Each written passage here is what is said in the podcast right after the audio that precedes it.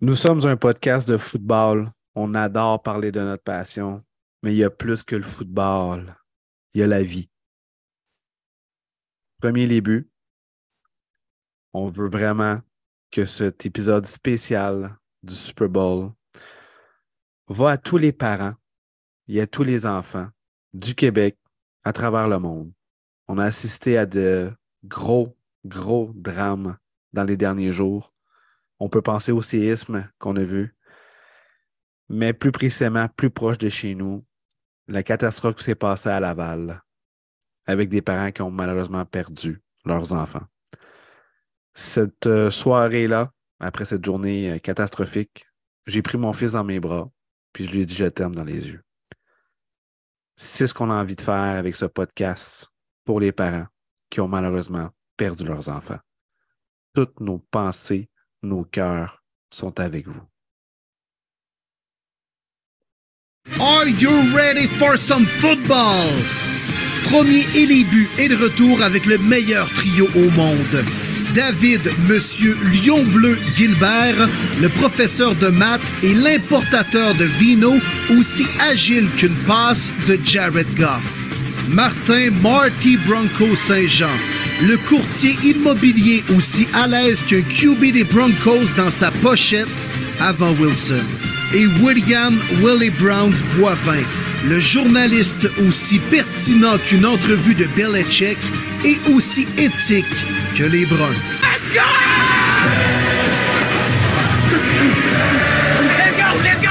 OK, yes, les boys, très content de vous présenter. Tous les gens à l'écoute, bonjour, bonsoir, bon début de journée, bon début de soirée, peu importe le moment où vous nous écoutez pour ce spécial Super Bowl, 57e édition du plus grand match du football américain, mais deuxième édition à premier début pour le spécial Super Bowl. Les boys, comment allez-vous?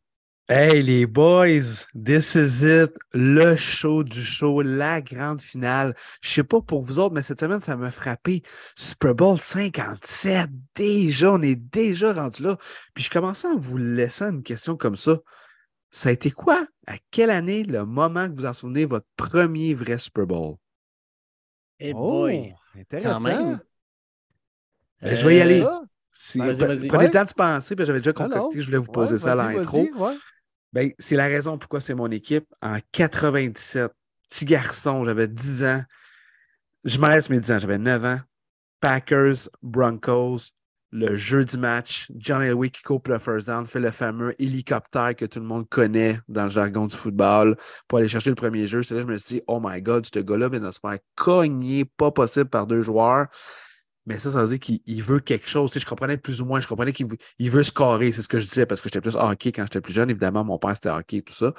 Je dis, OK, lui, il veut vraiment aller chercher le point. Là. Ça n'a pas d'allure de se faire cogner comme ça puis vouloir à ce point-là. Puis il a justement fait gagner son équipe. Puis ça a devenu la raison du pourquoi je regarde le football. John Elway, mon amour des Broncos et tout ça. Fait que c'est pour ça que je vais être un Broncos à vie. Donc pour moi, le premier Super Bowl que je me souviens vraiment, Packers Broncos en 97. Wow! Quand même, Brett Favre contre John Elway, en plus de ça, c'est pas les derniers des TDC, mettons, là. Exact, exact. Ouais. Vous autres, les boys? Moi, écoute, je, je- je vais y aller. Moi, c'est, euh, je me rappelle très bien de mon premier Super Bowl, euh, saison 2002, mais Super Bowl 2003. Les Bucks de Tampa Bay menés par Warren Sapp, John Lynch, Derek Brooks. Ils battent Rondé les- Barber. Rondé Barber, ils battent les Raiders d'Oakland. Puis je me rappelle dans ma chambre d'hockey, novice A, j'étais le seul à prendre pour les Bucks. Tout le monde prenait, hey, ils sont cool les Raiders, les Pirates, puis ils ont une excellente offensive avec Rich Gannon à l'époque qui avait connu une extraordinaire saison. Moi, j'ai dit non, la grosse défensive va finir par gagner, d'où l'expression Defense wins championship. Trois pick six ramenés pour des touchés. Ah ouais, par là, puis les Bucks gagnent 48-21. Et ça a été mon premier Super Bowl de voir John Gruden lever le trophée Vince Lombardi. Moi, Ah les oui, gars, vous allez bon. rire. Là. Mon premier souvenir Super Bowl, là, c'est même pas le match. Moi, c'est en 93, puis c'est Michael Jackson au Super Bowl à Miami. Il apparaît sur les quatre tours, un après l'autre, avant d'apparaître en plein milieu. Puis il fait comment son show de même. Ouais. Je me rappelle de ça là, comme si c'était hier. Tu vois, moi, j'avais 13 ans à ce moment-là. C'est le premier Super Bowl dont je me rappelle, parce que crème, il y avait un show de musique, c'était Michael Jackson, c'était big. Mais mon premier Super Bowl qui m'a marqué, 95, c'est les 49ers qui gagnent 49-26 contre les pauvres Chargers à euh, Sacha Gavani. Euh, les Chargers, je les aimais. J'adorais Nathan Means, leur, euh, leur running back. Ça avait l'air d'une grosse boule de bowling. Il était vraiment bon. Mais les 49ers, écoute, c'était mené par, par Young, Steve Young, puis il était incroyable. J'adorais ce corps arrière-là. Puis pourtant, il n'y a aucune de ces équipes-là qui est devenue mon équipe préférée parce que moi, sérieusement, les Lions, commences pas à aimer cette équipe-là parce que tu les as vus au Super Bowl, malheureusement. C'est pas arrivé. Ben, c'est ce que j'allais dire, Dave. Contrairement à Marty et même mon frère qui est un fan des Eagles et qui prend pour les Eagles puisqu'il les a vus à son premier Super Bowl en 2004-2005 contre les mm-hmm. Pats, la défaite avec Andy Reid et Donovan McNabb. Mais en tout cas, Dave, nous, on ne peut pas en dire autant parce que les Browns et les Lions n'ont jamais été présents, ni Dave ni d'Adam pour le grand match. D'ailleurs, regardez notre logo de podcast. Là, on a trois étoiles. Les trois étoiles, c'est pour les trois Super Bowls gagnés par nos équipes combinées, c'est-à-dire les trois par les Broncos. wow! C'est bon, Dave. Pensez que c'était le nombre de victoires des Broncos cette année? Ah, ah, ah, on rit moins, là. non, il 5, ça va. Bon, mm. on, met, on met 5 étoiles. On est, on est ni plus ni moins qu'un 5 étoiles, là, premier début. Rien ben oui. Euh, grosse édition du show, encore une fois, les boys. Moi, sérieusement, l'an dernier, ça avait été le show où j'avais eu le plus de fun à enregistrer, à faire. Le mock draft des partisans avait ah été vraiment plaisant. Mais moi, personnellement, pour de vrai, c'était notre édition du Super Bowl où on enchaînait les collaborateurs. On avait même euh, Matthew Bergeron à l'époque qui jouait encore à Syracuse, qui nous parlait de son menu avec les O-line de Syracuse, puisqu'il allait dévorer durant le Super Bowl. On avait euh, jasé avec Fabio Gagnon qui avait travaillé avec mm-hmm. les Rams à l'époque. Ça va ressembler à ça aujourd'hui, mais bref, c'est un des shows que je préfère enregistrer dans l'année, les boys. Oui, c'est le fun parce que tout le monde est excité. C'est le, gros show. Les collaborateurs veulent tous donner leurs prédictions. On s'amuse, on apprend. On prend ça à la légère. On va parler de bouffe aussi. Bref, euh, ouais, je suis d'accord avec toi, Will, c'est un des gros shows. Puis euh, tu, me rappelles les souvenirs, c'est que le fameux mock draft, je sais qu'on n'est pas pantoute dans ce mode-là, mais je rappelle encore aux gens ce début de, podcast. N'oubliez pas, ce n'est pas notre dernier show de l'année. On couvre premier les buts toute la saison morte jusqu'au début mai. On va avoir encore une fois notre euh, podcast à tous les jeudis midi qui va être publié. Puis d'ailleurs, c'est sûr qu'on va refaire le mock draft des fans. Ça avait tellement bien marché. C'était incroyable. Donc, n'oubliez pas, on est encore là pour vous divertir pendant un bon moment. That's it. Puis écoute, euh, moi, ce qui me fait capoter, parce que quand vous allez l'écouter, ça coule, puis ça va bien, là, mais nous autres, là, c'est un enregistrement assez intense. C'est un après l'autre, ça ah, rentre euh, aux 15-20 minutes. La gestion au travers ça en coulisses, c'est un feu roulant, mon Dave. Puis tu sais, t'en, en finis un, tout de suite t'embarques avec l'autre, puis il faut que tu recommences une autre conversation. Les switches se font, c'est vraiment le fun. Euh, c'est challengeant, mais en même temps, on parle avec du monde. Ben, vous allez le voir de toute façon, du monde qui sont des passionnés, du monde qui s'y connaissent, qui suivent ça. on va toucher un petit peu à tout. Fait qu'on va vous garder les surprises pour les invités à, venir. Fait que je vous présente le premier. Le premier, ben, ça va être euh, Stéphane Gonzalez, a.k.a. Gonzo. il est euh, présentement à la poche bleue, mais il a accepté de venir nous jaser un peu. Puis Gonzo, ben, euh, on sait, c'est un fan des Bengals, un fan fini des Bengals qui, malheureusement, vu sa saison se terminer à un match du Super Bowl. il y a de ça maintenant dix jours. Fait qu'on on embarque avec Gonzo. Gonzo, Stéphane Gonzalez. Je vais lire ton CV, j'en ai pour à peu près cinq minutes. Euh, animateur à la poche bleue, chroniqueur à C'est quoi, animateur à TVA Sport, ancien VJ de Musique Plus, sex symbole à temps partiel. Écoute, content de te recevoir sur le podcast, vraiment, vraiment content. Là. Euh, ça fait longtemps qu'on travaille là-dessus, fait que je suis content de t'avoir aujourd'hui. Ben, content d'être là. Écoute, ça fait un bout qu'on ne s'est pas parlé en plus. Puis euh, je suis ce que vous faites. Vous faites une super belle job. Puis je sais qu'on a eu la chance de se parler souvent aussi à la radio. Fait bien content d'être là pour une semaine névralgique pour le football. Moi, non, écoute, euh, c'est le Super Bowl, c'est le dernier match de la saison. Après ça, on rentre dans un jeûne de six mois. Fait qu'il faut en profiter. Là. C'est, là que ça se passe. je suis triste. Moi, moi, je suis de même. Hein. Je suis un grand émotif. Moi, puis euh, mes chums, ils me niaisent tout le temps parce qu'on dirait que je n'arrive pas à savourer ce qui se passe, puis je suis déjà nostalgique. Tu sais, fait que je suis déjà dans la, dans la passe de. Puis à chaque année, c'est le même. on dirait que les éliminatoires commencent, puis je suis déjà à me dire Man, le football se termine bientôt, puis on n'aura mm. plus pendant je ne sais pas combien de mois. Puis je comprends que dans l'entre-saison, il y a plein d'affaires à regarder, puis il y a qui s'en va où, puis pourquoi, puis il y a le draft, puis il y a ci, puis il y a ça, mais reste que le, football du dimanche, puis là, dernièrement, on avait du football du samedi, puis du dimanche, parce qu'il habitue tellement que, que quand on devient euh, orphelin de football, c'est tough pour vrai. Oui, oui je suis 100% d'accord. Puis toi, en plus, tu es devenu orphelin d'équipe il y a de ça 10 jours. Je veux que tu me parles rapidement de la défaite des. bon, arrête, arrête, arrête. Là. Reviens, reviens-en. Là. L'an dernier, tu as fait le Super Bowl.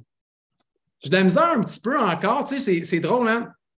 J'ai un hoodie des Chiefs à la maison parce que j'aime beaucoup Pat Mahomes quand même. Je trouve que c'est un des joueurs les plus spectaculaires, les joueurs les plus. Euh, sinon, le joueur le plus spectaculaire de la NFL. puis je l'aime beaucoup.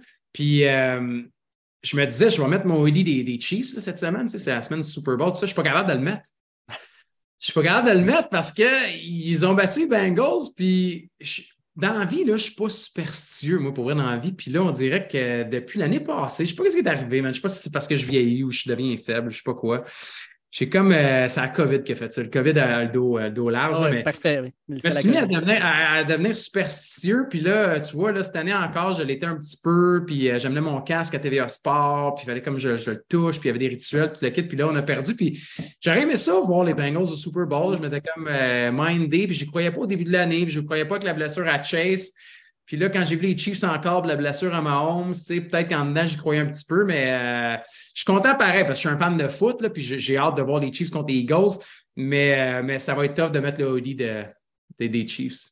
Puis là, juste de même, là, t'es-tu, euh, c'est une défaite honorable, on a bien joué tout ça, ou c'est les maudits arbitres, puis s'il avait fait les calls, on aurait été au Super Bowl, puis ça n'a pas de bon sens? Comment tu as vécu ça, là? Euh, sur le coup de l'émotion, j'ai quand même tweeté une photo genre d'un arbitre avec le chandail de Mahomes, puis Mahomes avec le chandail de l'arbitre. Je me suis fait insulter sur Twitter, mon gars. Là. Je me suis fait traiter de mauvais perdant. Je me suis fait traiter de assume donc ce qui se passe, puis tout ça. J'étais sur le coup de l'émotion.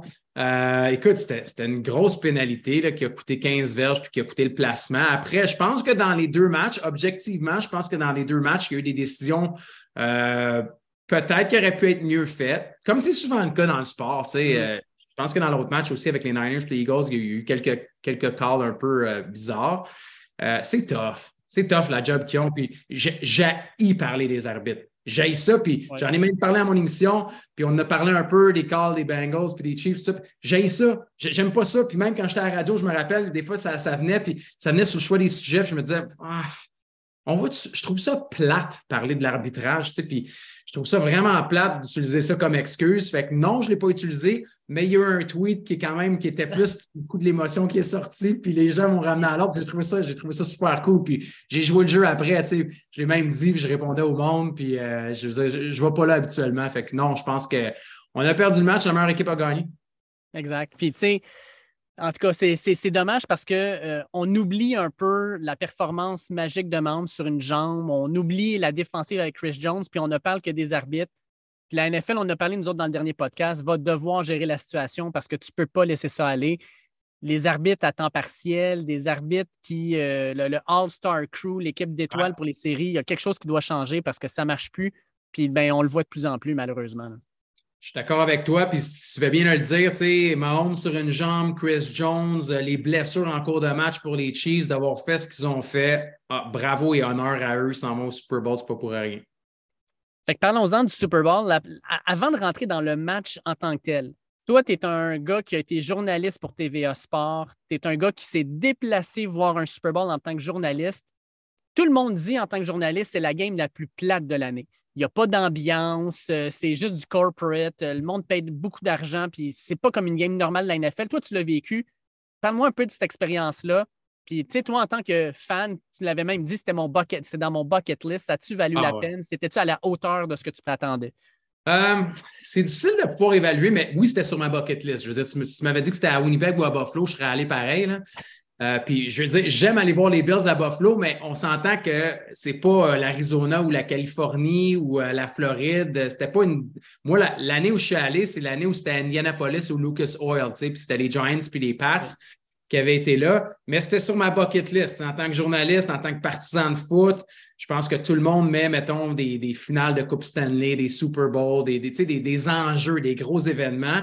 Fait que je suis super content d'avoir fait le Super Bowl. Puis même si c'était Indianapolis, d'avoir passé la semaine là-bas, j'ai fait des rencontres incroyables. J'ai rencontré Marv Levy. Euh, à l'époque, on était allé faire des, des journées médias. Il y avait Von Miller, il y avait Andy Dalton à l'époque qui était carrière des Bengals. Je suis super content parce que, bon, c'est rare ici au Québec qu'on a rencontré les joueurs de la NFL, ne veux, pas.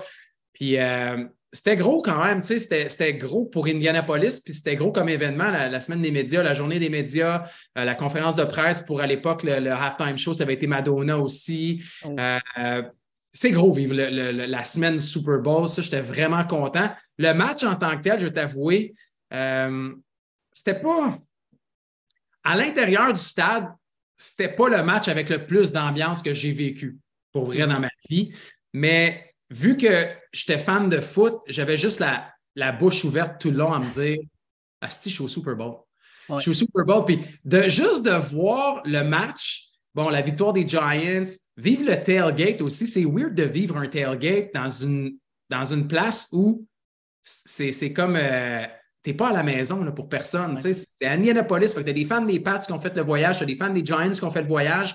Puis chacun avait des zones réservées, mais ce n'était pas dans le parking du Lucas Oil parce que le parking du Lucas Oil, c'était juste des trucks de télé. Puis, nous, ce qu'on avait, moi, j'étais allé là-bas avec un caméraman, mais pour ce qui est des, euh, des euh, interventions live que je faisais à TVA à l'époque ou à LCN, tu as chaque entrée, mettons, là, qui est sur des marches, puis tu as le, stade en, arrière-plan, puis tu as à peu près 50 entrées. Fait que là, il me disait, mettons, OK, toi, tu es euh, à la porte 34. Fait que là, tu arrives à la porte 34, tu montes les marches, tu t'installes, tu sais, as des petits cubicules, puis en arrière, tu as un background avec le Lucas Oil, puis tu fais ton hit, puis tu t'en vas, tu sais. Mais de voir toute cette organisation-là, le côté plus grand nature des Américains puis du Super Bowl. Moi, je trouvais qu'autant pour une, expérience de partisan de football qu'une expérience de personne, de, personne qui est dans les médias, je trouvais ça super enrichissant puis, euh, puis impressionnant. C'était vraiment cool. Puis la dernière affaire qui a été vraiment impressionnante pour moi, je te dirais, à l'intérieur du stade, euh, ça a été le montage et le démontage de la scène pour le spectacle de la mi-temps. Mm. De voir à quel point ils font ça, c'est une armée qui arrive sur le terrain, qui est capable de monter le stage. Madonna a fait son show, démonter le stage, puis bang, le football reprend. Tu rien vu, mon gars. Ça a été trois minutes et demie. Euh, on le prend pour acquis quand on est à la maison, puis on va chercher de la bouffe, on prend une petite bière, on regarde ça du coin de l'œil. Mais de le vivre live, c'était, c'était magnifique. Puis même si c'est sur le bucket list, je te dirais que il est encore là. Je veux pouvoir y retourner au moins une deuxième, troisième fois. Si, ça me, si je suis capable de le refaire un jour, c'est sûr que j'aimerais le refaire. Puis là, quand Madonna t'a vu de, de, ton temps de VJ, t'es comme Hey, regarde ça! Hein? c'est clair, là. J'étais trop loin, man. J'étais trop loin. elle ne m'a pas vu. Puis euh, je pense que c'était qui qui était là. Mais si Elliot, étais-tu là cette année-là? Puis je pense que c'était le, doigt d'honneur de, de, MIA aussi. Euh, mais non, mais c'était ça. C'était de loin, le spectacle à mi-temps. Ben écoute, on va rentrer dans le match. Euh, match entre les deux meilleures équipes de saison régulière, les deux number one seed. Euh, on va avoir Pat Mahomes d'un bord qui va vouloir cimenter sa légende. On va avoir Jalen Hurts qui veut prendre son histoire, qui est selon moi une histoire extraordinaire d'un gars qui s'est toujours fait rejeter, douter, etc. Puis là, il est dans le Super Bowl, puis clairement, il veut gagner ce match-là. On a les frères Kelsey l'un contre l'autre. On a Andy Reid contre son ancienne équipe. Pour toi, ce match-là se joue comment? Tu vois ça aller comment? Puis qu'est-ce qui va être le plus important? Wow, c'est tellement tough, hein? Puis on a eu le temps, on a eu comme deux semaines pour virer ça de bord, tu as parlé. Il y a tellement de différents aspects, différents angles qu'on peut aborder avec le match Super Bowl. Je pense que celui de Mahomes et de Jalen Hurts, c'est vraiment le fun. Tu les deux ont été blessés, les deux sont peut-être encore blessés. Euh, mais c'est deux équipes qui sont profondes, c'est deux équipes qui ont des forces offensives, qui ont leurs forces défensives également sais, je, suis très curieux quand je regarde les match-ups. Je suis curieux de voir comment le front défensif des Eagles va être capable de faire bouger Pat Mahomes. Je pense mm-hmm. que ça, c'est une des clés. Euh, quand on a parlé du match des Bengals, je pense que notre front défensif n'a pas été capable de faire bouger Pat Mahomes assez, de pouvoir tester la cheville, Et je pense que le front défensif des Eagles est capable de mettre énormément de pression. On le sait. On a parlé de record tout au long de la saison. On va être capable de le faire bouger. Ça va être quoi la réaction à Mahomes par rapport à ça? Et de l'autre côté aussi, je suis curieux de voir comment Chris Jones va pouvoir. Est-ce que c'était Burrowhead la motivation ou est-ce que finalement, il a tout donné il y a deux semaines? Je pense qu'il n'a pas tout donné puis il est encore capable de se dire puis de distinguer pour le Super Bowl. Il va vouloir aussi, lui aussi, mettre beaucoup de pression sur, euh, sur Jalen Hurts. Puis après, est-ce qu'on va courir encore? Est-ce qu'on va utiliser la pensée? L'attaque des Eagles est très diversifiée, très profonde. On peut y aller maintenant avec Brown, on peut y aller avec Smith. On n'a pas beaucoup utilisé Dallas Goddard non plus. Dans le champ arrière, on a tellement couru depuis le début des séries, depuis le début des éliminatoires. Euh, moi, j'ai trouvé ça basé. On parle souvent de la confiance, de l'arrogance de Nick Sirianni. Tu sais, mm-hmm. la défense des Niners qui donne 77 verges au sol par match. Qu'est-ce que tu dis? Tu un envoi aux faces. On y va pour trois touchés au sol contre les Niners. Euh, ça a été bien fait. Fait je suis curieux de voir ce qu'on va faire au sol encore une fois, puis de voir comment on va diversifier l'attaque parce que Sanders, Gainwell, Hurts aussi. Euh, c'est difficile de pouvoir évaluer les Eagles parce qu'il y en a qui vont dire Ouais, mais ça a été une balade dans le parc parce que tu as eu les Giants, puis après, tu as eu les Niners qui étaient décimés. Reste que le fait qu'il ait fait ça contre la défensive des Niners, moi, m'a impressionné. Euh, il y en a plein de facettes qui vont faire la différence, mais je te dirais que je regarde plus de la manière que les Eagles vont évoluer puis je ne sais pas si c'est parce que je prends pour acquis les Chiefs, parce qu'ils sont déjà allés là, parce que j'ai tellement confiance en Mahomes et Andy Reid, parce que avec les joueurs qui ne sont pas là chez les Chiefs, s'il y a un gars qui est capable de le faire, on l'a dit, c'est Pat Mahomes. Fait que je veux un match serré, je veux un match où on va avoir du fun, on va avoir un enjeu, puis j'espère que c'est ce qu'on va avoir dimanche. Tu avais un segment, je te gâche que, euh, à TVA Sport. Euh, tu es un gars qui aime le pari sportif, tout comme moi. Puis moi, malheureusement, mon compte est à sec après la saison parce que ça a été très dur de parier cette année. C'était tough, euh, ah, sacrifice. Les, les, moi, je me suis fait ramasser avec les Jets, avec les Seahawks, avec les Giants en début de saison parce que je ne pensais pas qu'ils allaient avoir la saison qu'ils ont eue. malgré ça, le Super Bowl, c'est le paradis du pari sportif. Euh, le American Gambling Association a dit qu'il allait avoir environ 52 millions d'Américains qui vont euh, parier pour environ 16 milliards de valeur. Pour toi, là, présentement, ce qui est surprenant, puis je ne sais pas si tu as déjà vu ça, mais la ligne n'a pratiquement pas bougé depuis deux semaines. C'est toujours les Eagles par 1,5. Euh, pour toi, est-ce que de parier sur ça, ça vaut la peine? Puis sinon, est-ce que tu as un pari chouchou sur lequel tu te dis, je vais faire fructifier mes REER, je vais mettre mon argent là-dedans, puis ça va, ça va valoir la peine? Ben, je veux dire non, parce que si je faisais ça, euh, d'un, je ne serais pas responsable. De deux, je ne le fais pas. Je m'amuse beaucoup avec ça parce que, le pari sportif, c'est le fun, puis je trouve que c'est le fun de, pouvoir le faire avec, modération parce que euh, ça reste des prédictions, ça reste de, le faire en chum. J'imagine qu'il y a plein de monde qui vont le faire en chum aussi au Super Bowl, puis il y en a qui vont le faire aussi à travers le pari sportif. Euh, après, quand j'ai vu les chiffres, comme tu as dit, aux États-Unis, j'en reviens pas, ça, c'est 20% de la population c'est fou, mais une personne sur cinq aux États-Unis va mettre du cash sur Super Bowl. Quand on dit que c'est fou chez nos voisins du Sud, c'est quand même énorme. Euh, moi, je te dis que dès que les matchs ont été terminés, en raison de la blessure de Pat Mahomes, je suis tout de suite allé voir les cotes. Puis initialement, les Eagles étaient favoris par deux points et demi.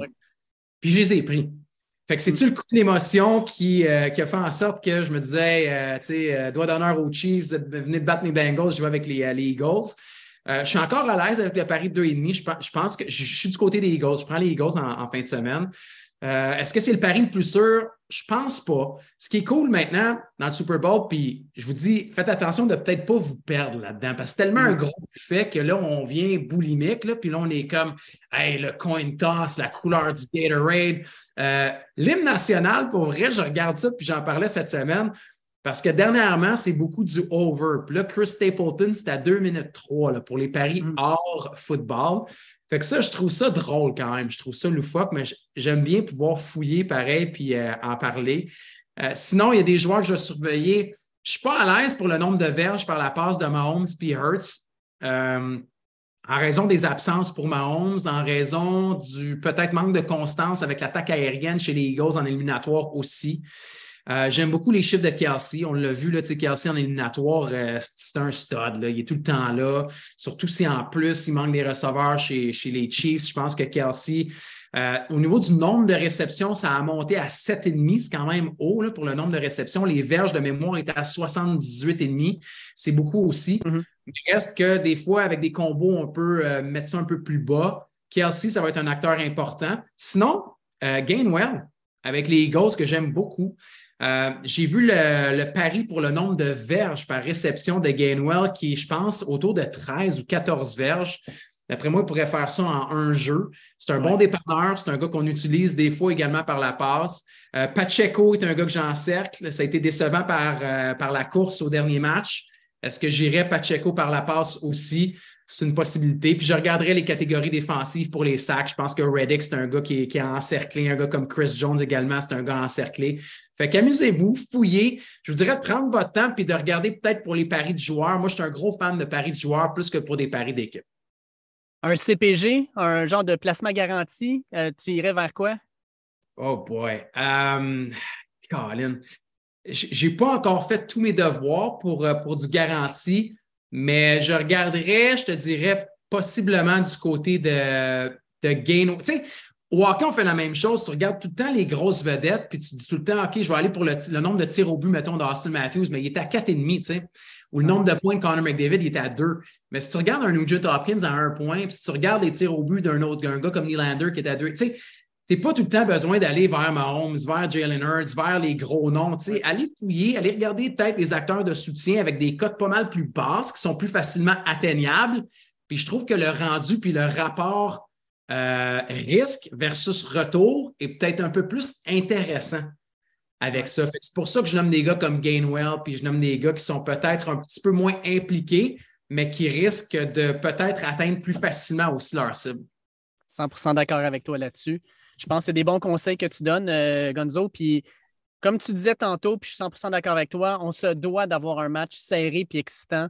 Euh, en tout cas, on se le souhaite parce que ça serait plate de terminer ça sur un genre de match un peu comme celui euh, des Giants avec les Eagles ou même des 49ers avec les Eagles où à la demi, tu dis bon, ben, on va regarder le show puis par principe, je vais finir le match, mais tu as le goût d'être sur le bord de ton siège, au bout, bout, bout, puis excité, puis en gang, ça va être le fun.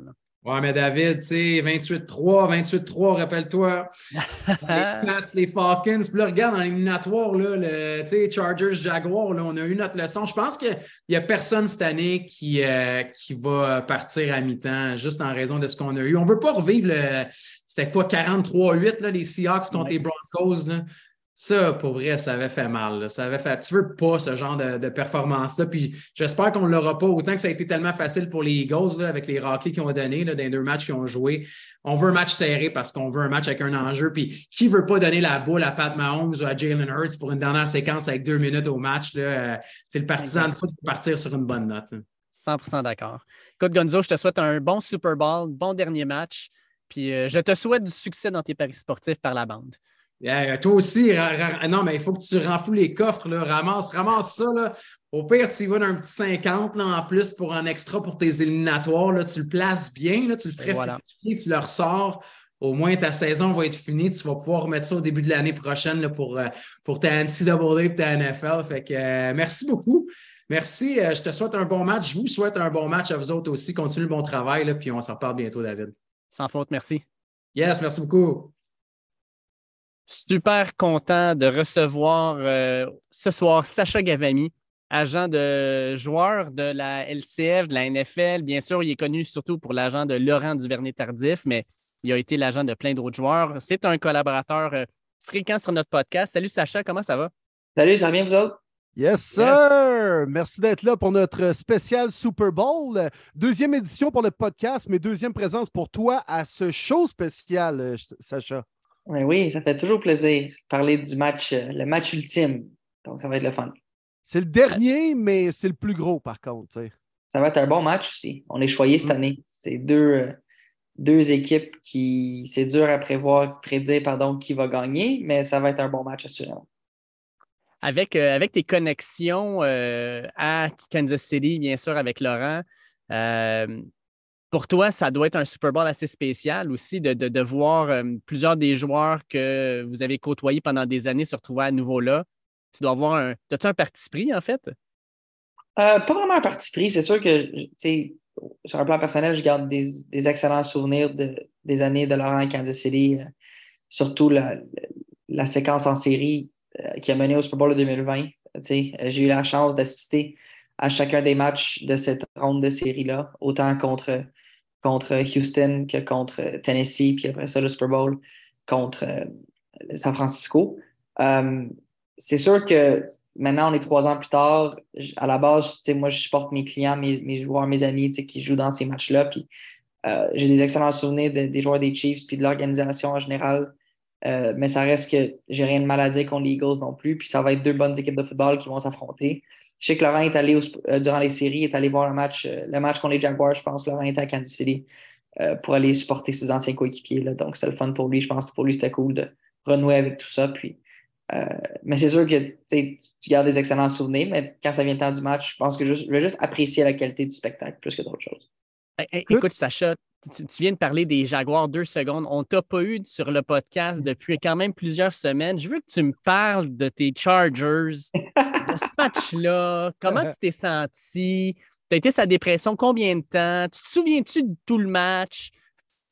C'est quoi, Dave? C'était 27-0 au deuxième quart, me semble, hein? C'est ça? Oui, il me semble que oui, ouais, quelque chose comme ça. Ben, vous n'allez vous pas me croire, mais j'ai texté un chum à la mi-temps j'ai dit qu'on allait perdre. Puis, puis tu connais bien ton équipe. Ben, la, raison pour ça, c'est c'est facile de dire 27-0 et tout, mais au football, ça peut vite changer, puis tu peux jamais prendre certaines séquences pour acquis. Puis moi, la séquence qui en dit beaucoup, c'est à la fin de la première demi, quand sur le troisième et un, ils ont essayé un, un, end around avec un, jet sweep, en fait, excusez, avec un receveur qui venait d'être ramené du practice squad parce que Mike Williams s'est blessé dans un match qui n'était qui était pas nécessaire pour le classement. Euh, donc, ça fait un effet domino. Fait que tu fais un jet sweep avec un joueur comme ça, c'est pas de sa faute, il l'a pas eu. On dégage le ballon, les Jaguars descendent le terrain, ils marquent un toucher. Fait que là, c'est 27-7, je pense, à la, à la mi-temps. Euh, les Chargers reprennent le ballon. Les Chargers, depuis plusieurs matchs, étaient très, très mauvais au troisième quart. je pense qu'ils avaient marqué un touché dans leurs 7-8 derniers matchs au troisième quart. C'était vraiment difficile. Fait que j'ai texté texté un chum, j'ai dit, moi, j'ai je suis assez confiant qu'on va perdre ce match-là, juste parce que si le troisième quart est synonyme, tu sais, à 27-7, c'est 20 points, c'est pas tant que ça. Fait que si tu un troisième quart difficile puis que tu alloues, 14 points, un peu comme ils ont fait, ben tout d'un coup, tu perds par un toucher, tu sais, puis il reste un quart au complet pour, à jouer. Fait pour moi, la séquence difficile, c'est pour finir la, la, mi-temps quand ils n'ont pas été capables de convertir un troisième et un pour pas nécessairement marquer des points, mais ne pas laisser les Jaguars marquer de points c'était un point tournant parce que tu as donné l'opportunité aux Jaguars de revenir à 20 points. Avec une demi à faire 20 points, avec quelques arrêts, ça, c'est, remonte, ça, se remonte.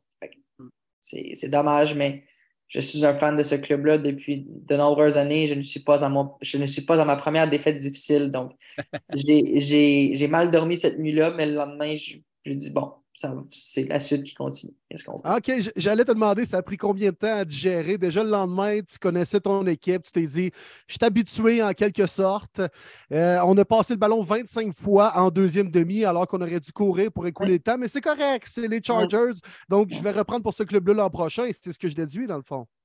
Je suis incapable de ne pas prendre pour eux. Je pense mm. que ça serait mieux de ne pas prendre pour eux pour plusieurs égards. Euh, mais tu sais, comme tu dis, Will, la décision de ne pas courir le ballon en deuxième demi, je ne la comprends pas, je ne la comprendrai jamais. Euh, ils n'ont jamais été capables d'établir le jeu de course, toute la saison. C'est dommage. Le, coordonnateur à l'attaque a perdu son emploi. On ne souhaite jamais que des gens perdent leur emploi dans cette ligue-là, mais il a perdu. Puis j'ose croire que c'est en partie ou en grande partie à cause de décisions de la sortie. Donc, c'est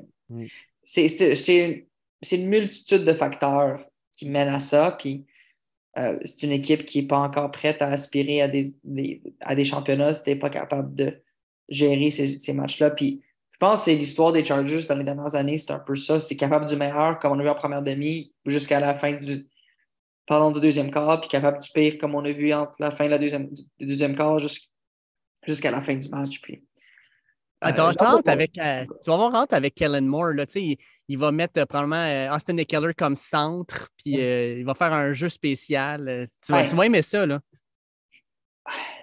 Quand ils ont embauché Kellen Moore, je n'étais pas surpris qu'il le fasse. En fait, quand j'ai vu que les Cowboys le laissaient partir, j'étais sûr, sûr, sûr que les Chargers allaient s'essayer sur lui. Um, le jeu truqué, ben, moi, j'ai trouvé ça un peu drôle aussi, comme tout le monde, de voir ce jeu-là. Mais en même temps, tu sais, ça, c'est un débat qu'on pourra avoir une autre fois, mais Dak Prescott, qui est Dak Prescott? Est-ce que Dak Prescott, c'est le carrière à 40 millions qui est capable de, de, séquences super ou est-ce que c'est Dak Prescott qui a mené dans les meilleurs de la ligue en interception la deuxième moitié de saison? Puis, puis au final, je pense que les Chargers ont besoin d'un coordonnateur, à l'attaque pardon, qui est capable d'aller pour des jeux un peu plus longs, d'essayer d'être un peu plus agressif avec le ballon. Le jeu de course des Cowboys roulait bien. La ligne d'attaque des Cowboys n'était pas, mais la ligne d'attaque des Chargers n'est pas mauvaise non plus. Donc, tu dis, si tu es capable d'établir la course, aller pour des jeux un peu plus longs, des, schémas offensifs qui le permettent. Je pense que Kellen Moore a beaucoup aidé Dak Prescott dans sa carrière. Mais en même temps, les Cowboys n'ont jamais été capables d'aller vraiment très loin en série puis de, faire quelque chose de surprenant. Donc, à voir, mais je me dis, si c'est juste une amélioration, ça ne prend pas, ça prend pas grand-chose, juste une petite amélioration, ça va beaucoup aider là, pour, pour euh, l'équipe. Écoute, si, je ne me trompe pas, Sacha, il y a trois ans, quasiment jour pour jour, tu étais à Miami pour vivre le Super Bowl avec les Chiefs, avec Laurent aussi, bien sûr. Tu étais là, je pense, aussi comme ami, comme tripeux de football, mais comme agent aussi. Euh, quand tu repenses à ça, est-ce que quel souvenir qui te revient en tête en premier, mettons? Ah, c'est dur à décrire. C'était de loin une de mes, de mes meilleurs moments de ma vie, tu sais, puis j'étais chanceux de le partager avec des amis proches, avec ma conjointe, euh, avec Laurent. C'est un moment que tu n'oublieras pas. Puis, je, me. Tu sais, oui, j'étais là comme agent, mais je suis chanceux d'avoir pu le vivre aussi comme un des meilleurs amis avec Laurent, puis de, pouvoir vivre ça en groupe. Puis, en, chum, on en parle parce qu'on était le gang de chum de cégep qui était là. Puis, on a loué une maison Airbnb, puis on a profité des festivités. Puis, au match, ben, on a vécu un match Super Bowl en personne, ce qui est assez. C'était sur la bucket list, comme on dit en anglais, là, que tu veux, tu veux accomplir. Puis de voir la remontée au quatrième quart et de les voir gagner, puis de voir ça c'était avec une victoire puis une célébration, ben, c'est pas grand-chose de mieux. Fait c'est sûr que moi, à chaque année, c'est un peu nostalgique de repenser à ces moments-là. Puis en plus, c'était juste avant la pandémie. Fait sans le savoir, c'était un peu euh, un autre chapitre qui allait se tourner bientôt. Fait que c'était. Euh, vraiment quelque chose, puis c'est un événement que j'oublierai de, pas, de, En fait, j'oublierai jamais. Hmm. Ben, parlons, du Super Bowl de cette année. Écoute, euh, les deux meilleures équipes en saison régulière, deux équipes qui clairement sont quand même assez serrées parce que quand tu regardes depuis maintenant dix jours, la cote n'a pratiquement pas bougé. C'est les Eagles favoris par 1,5. Quand tu regardes ce match-là, si tu fais ton analyse un peu, pour toi, où est-ce que ce match-là peut virer de bord d'un côté ou de l'autre? Puis, euh, as-tu une prédiction? Je pense que ça va être un match extrêmement serré. Je pense que, euh, je, je, dirais rien de nouveau, mais au final, les deux équipes ont des forces et des faiblesses. les deux équipes sont capables de vraiment. Enfin, à l'attaque, ils ont beaucoup d'armes. Ils peuvent avoir par la course, ils peuvent avoir par le jeu de carrière, les receveurs de passe, les ailiers rapprochés. sais, la ligue à l'attaque sont, sont bonnes mais je pense que l'expérience peut venir jouer un grand rôle ici. Puis les Chiefs sont à leur troisième finale du Super Bowl en quatre ans. Euh, leur défaite, la dernière défaite en Super Bowl était contre Tampa avec une ligne d'attaque un peu amochée, qu'ils ont rebâti. La ligne, les, Chiefs sont en santé. Euh, Patrick Mahomes, c'est sa troisième finale. Jalen Hurts, c'est sa première finale, si je ne me trompe pas. Mm-hmm. Euh, Sirianni est un excellent entraîneur. Andy Reid, c'est sa, quatrième finale du Super Bowl. C'est inclus la fois qu'il est allé avec les Eagles, justement, je pense, si je ne me trompe pas. Ouais, avec McNabb. Oui. Donc, moi, je pense que les Chiefs vont l'emporter. Je pense que les Chiefs, le facteur expérience d'arriver dans le Super Bowl, puis de presque être rendu routinier, de, savoir quoi t'attendre, de, vivre le Media Day, de tout ça, je pense que ça peut jouer beaucoup en la faveur. Puis je, pense que le, le, plan de match va être solide. Je pense que ça va être très serré. Moi, je pense que ça va être les Chiefs par quatre points. Puis je vais y aller pour un, on va y aller pour un 28-24 pour Kansas City. Intéressant. Hmm. J'aime ça. Intéressant.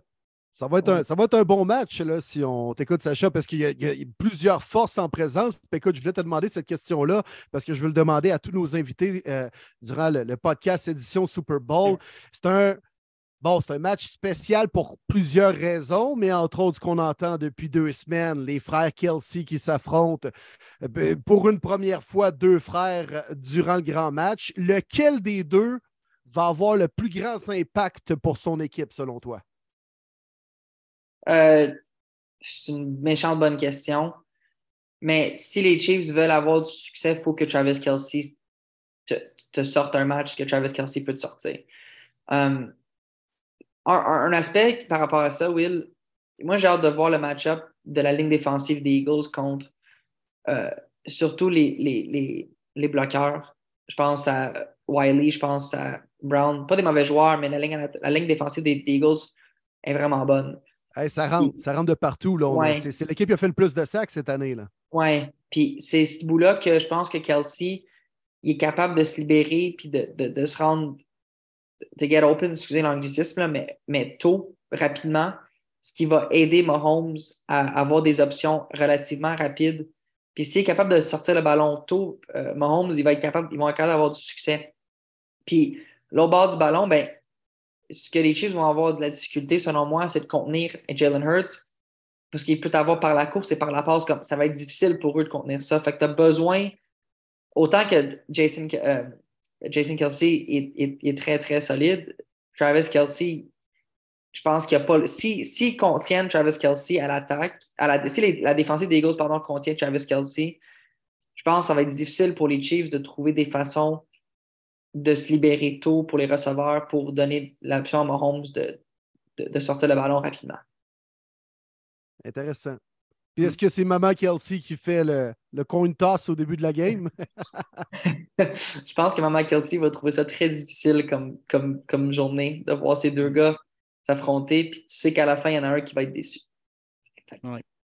Ouais, moi, j'ai juste entendu le, podcast d'après avec Travis et Jason. Oui, effectivement. Suivant le match. Ça va peut-être être un sur deux qui va être présent finalement. Ben, en fait, c'est la première fois que c'est deux frères mais, qui jouent, mais on a eu deux entraîneurs, les, les Arba qui sont affrontés aussi. Euh, puis ça, ça finit aussi, justement, comme ça s'est donné une poignée de main, mais euh, Jim n'était pas trop euh, enthousiaste. ça a été. Ben c'est spécial, c'est bizarre. Ben, c'est parce que tu joues pour gagner, puis non, quand la poussière retombe, la poussière retombe, puis t'en reparles, puis c'est correct, mais dans le feu de l'action, tu, joues pour gagner. Au hmm. final, là, puis euh, mais ça va être vraiment un, ça va être vraiment un bon match. Ça va être, c'est dur à, prévoir un peu comment le match va se dérouler, mais je suis assez, euh, je suis assez confiant que les deux équipes vont être bien préparées et qu'il va y avoir des, des, belles batailles, autant équipe et individuelle aussi là, sur le terrain. Là, ça, se passe pour comment pour toi, euh, Sacha, dimanche? Comment tu écoutes ça avec des chums? Puis, écoute, l'an dernier, on avait parlé de musique. Je me rappelle, tu étais là. Ah, j'ai hâte de voir la West Coast, le West Coast rap de retour. Dr. Dre, Snoop Dogg, Eminem, les années 90. Est-ce que euh, tu as aussi hâte de voir Rihanna euh, performer en Arizona dimanche? Ben oui. Euh, pour répondre à première question, je, m'en vais chez, avec des chums l'écouter. Euh, juste bien relax, en chum, écouter le match. Puis mes meilleurs amis du secondaire, qu'on est encore très proches. Puis euh, on est tous des fans de foot. Puis qu'on a, on a les rituels, si on veut, d'écouter du Super Bowl ensemble. Puis ouais, mais Rihanna, ça va être cool parce que, tu sais, je veux pas, mine de rien, Rihanna fait de la bonne musique depuis nombreuses années. Fait va, je suis sûr qu'elle va être capable de sortir des nouvelles tunes, aussi des tunes un peu plus vieilles qui vont être un peu plus nostalgiques pour plusieurs d'entre nous qui, ces premières tunes ont sorti. Moi, j'étais début secondaire, tu sais. Fait que mine de rien, ça, passe vite, là. Alors, euh, euh, ça va être bon, je pense. C'est un nouveau style. L'année passée, c'était intéressant avec euh, du, du, old school hip-hop, mais là, c'est un peu plus, c'est un autre, un autre genre, mais ça va être tout aussi, ça va être tout aussi bien, je pense. On va peut-être voir une apparition, mettons, de Jay-Z. Là, fait qu'on peut peut-être avoir une, petite touche rap quand même. Là. Ah, je suis sûr qu'il va y avoir des surprises. Hein? Puis c'est ça qui est le fun. Être à l'affût de ces surprises-là. Hmm. Hey Sacha, un énorme merci pour ton passage. Euh, on va en souhaiter un bon. Hein? C'est toujours le fun d'avoir un Super Bowl qui est excitant, peu importe le résultat. Puis quand tu le regardes sans nécessairement avoir de parti pris, ben, tu es juste là pour avoir du plaisir avant d'avoir euh, le long désert qui va nous amener jusqu'au mois d'août de l'an prochain.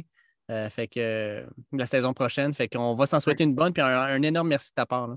Ben, c'est bien gentil à vous autres, les gars. Merci de m'avoir reçu encore. Toujours le plaisir de, jaser de foot avec vous autres. Hey, thank you, Sacha. C'est toujours un plaisir également de notre côté. Ben, profite de tes chicken wings, la bière, un bon match de foot, une bonne performance de Rihanna à la demi, puis euh, tout va être parfait. Là. Super. Fait on, on, en, profite. Vous autres aussi, bon Super Bowl, puis amusez-vous bien. Hey, thank you. À la prochaine. Salut. Salut, bye bye. All right, on poursuit notre tournée euh, d'invités dans cette édition spéciale de Premier Début pour le Super Bowl. On passe d'un agent à un joueur, un ancien joueur qui a déjà joué les gros matchs avec la Coupe Vanier, la Coupe Grey. On peut l'entendre maintenant, entre autres à BPM Sport, à TVA Sport. Arnaud Gasconadon, collaborateur également à notre podcast quelques fois durant l'année. Arnaud, comment ça va? Très bien, les gars, vous autres? Yes, sir. Top shape. All right. Top shape. All right. Euh, merci bien d'être là dans notre spécial Super Bowl. Il fallait t'avoir absolument. D'ailleurs, on a eu euh, quelqu'un qui nous a écrit. On pose toujours euh, des. On demande aux gens de nous poser des questions, puis on répond aux questions des auditeurs durant le show. Puis, me semble, Dave, si je ne sais pas si tu n'as pas. Oui, je l'ai direct devant moi. Oui, vas-y donc, lis donc ça. Franck Clément, puis écoute, moi, avec, je l'ai entendu, puis je dois te lever mon chapeau. Franck Clément te dit Je ne sais pas si Arnaud va être sur le podcast, mais si oui, un énorme thumbs up à celui-ci pour sa chronique à BPM Sport sur l'adaptation de la saison NFL en formule Royal Rumble. C'était hmm. incroyable. je dois l'avouer, je ne sais pas ça t'a pris combien de temps à préparer ça, mon Arnaud, mais c'était un bijou. Merci. Ben, écoute, la musique, ça m'a pris. Euh, j'ai pris du temps. J'aime tellement ça, j'aimais tellement ça. La lutte, c'est toute ma jeunesse. Là, fait que j'ai tellement aimé ça. Rechercher la musique, puis euh, Évidemment, quand tu clenches la musique de lutte à 8-9 heures le soir, tu dors pas jusqu'à 2 heures du matin. Tu sais, tu commencé. Tu as, envie de, de, faire de sauter sur un turnbuckle puis de fesser quelqu'un. Fait que là, c'est sûr que j'étais bien énervé parce que je pars dans des wrestling cage match d'Undertaker contre Mankind en 1992. Là, t'es comme, oh my god, c'était tellement cool. Mais euh, puis après ça, le, segment, j'ai écrit ça en, une heure la veille, le soir. J'ai écrit toutes mes, niaiseries sur. Ben, c'est des affaires auxquelles je pense souvent. Hein, fait que c'est tout le temps euh, le mix entre des fois dire ce que tu as envie de dire dans ces euh, segments-là, puis le garder pour toi. Mais là, celui-là, j'ai ouvert les valves un peu, puis je me suis laissé aller, je me suis croisé les doigts, puis je me suis dit, bah, si jamais euh, comme il y avait une phrase dans, dans Unité 9, si ça te choque, moi, ça me décrotte. c'est, à peu près la seule phrase que j'ai retenue de cette émission-là. Je suis arrivé à un moment donné, ma blonde, elle écoutait ça, j'arrive dans le salon, puis j'entends Toi, si ça te choque, mais moi, ça me décrotte. J'étais comme Mon Dieu, c'est que ça, cette émission-là, c'est donc bien bon. Je pensais pas qu'Unité 9 allait être name droppée dans notre show du Super Bowl. Écoute, c'est une des phrases, les, les, les, meilleures phrases de télévision sur lesquelles je, je, je suis tombé. Mais non, je suis content que le monde a embarqué. Puis euh, Jean-Charles aussi, euh, il a eu bien du fun, même si des fois je, jouais sur la ligne. Là, euh, pour ceux qui l'ont entendu, Val Venus, je disais eh non, c'est pas Val Venus, c'est Deshaun Watson. oh, mon Dieu. Mais ça a été correct. C'est pour rire. Je veux dire, moi, c'est ça. Il faut, décompresser des affaires. Puis faut, faut, faut rire. faut revenir à. C'est une, belle, une, belle façon de vivre, rire. Hein. Ça fait du bien. C'est même prouvé ben scientifiquement que que c'est santé, c'est être en santé rire. Fait que, des fois, rire de soi, c'est la première étape. Je trouve qu'on a. La société a perdu ça un peu, l'autodérision. Fait que si je peux essayer de le ramener de façon intelligente, ben, ça va me faire plaisir. Mais là, moi, je voulais t'amener là-dessus, Arnaud, parce que, mettons, là, les Chiefs et les Eagles. C'est quel genre de match dans le ring? Quel lutteur s'affronte? Que ce soit un hmm. tag team de côté, euh, que ce soit Paul Bearer avec The Undertaker, tu as le choix, là. Mais selon toi, qui on peut choisir pour les Chiefs et les Eagles d'un côté? Euh, Chiefs, je dirais John Cena. OK. Puis Eagles, je dirais The Big Show. Hmm. OK. OK. OK.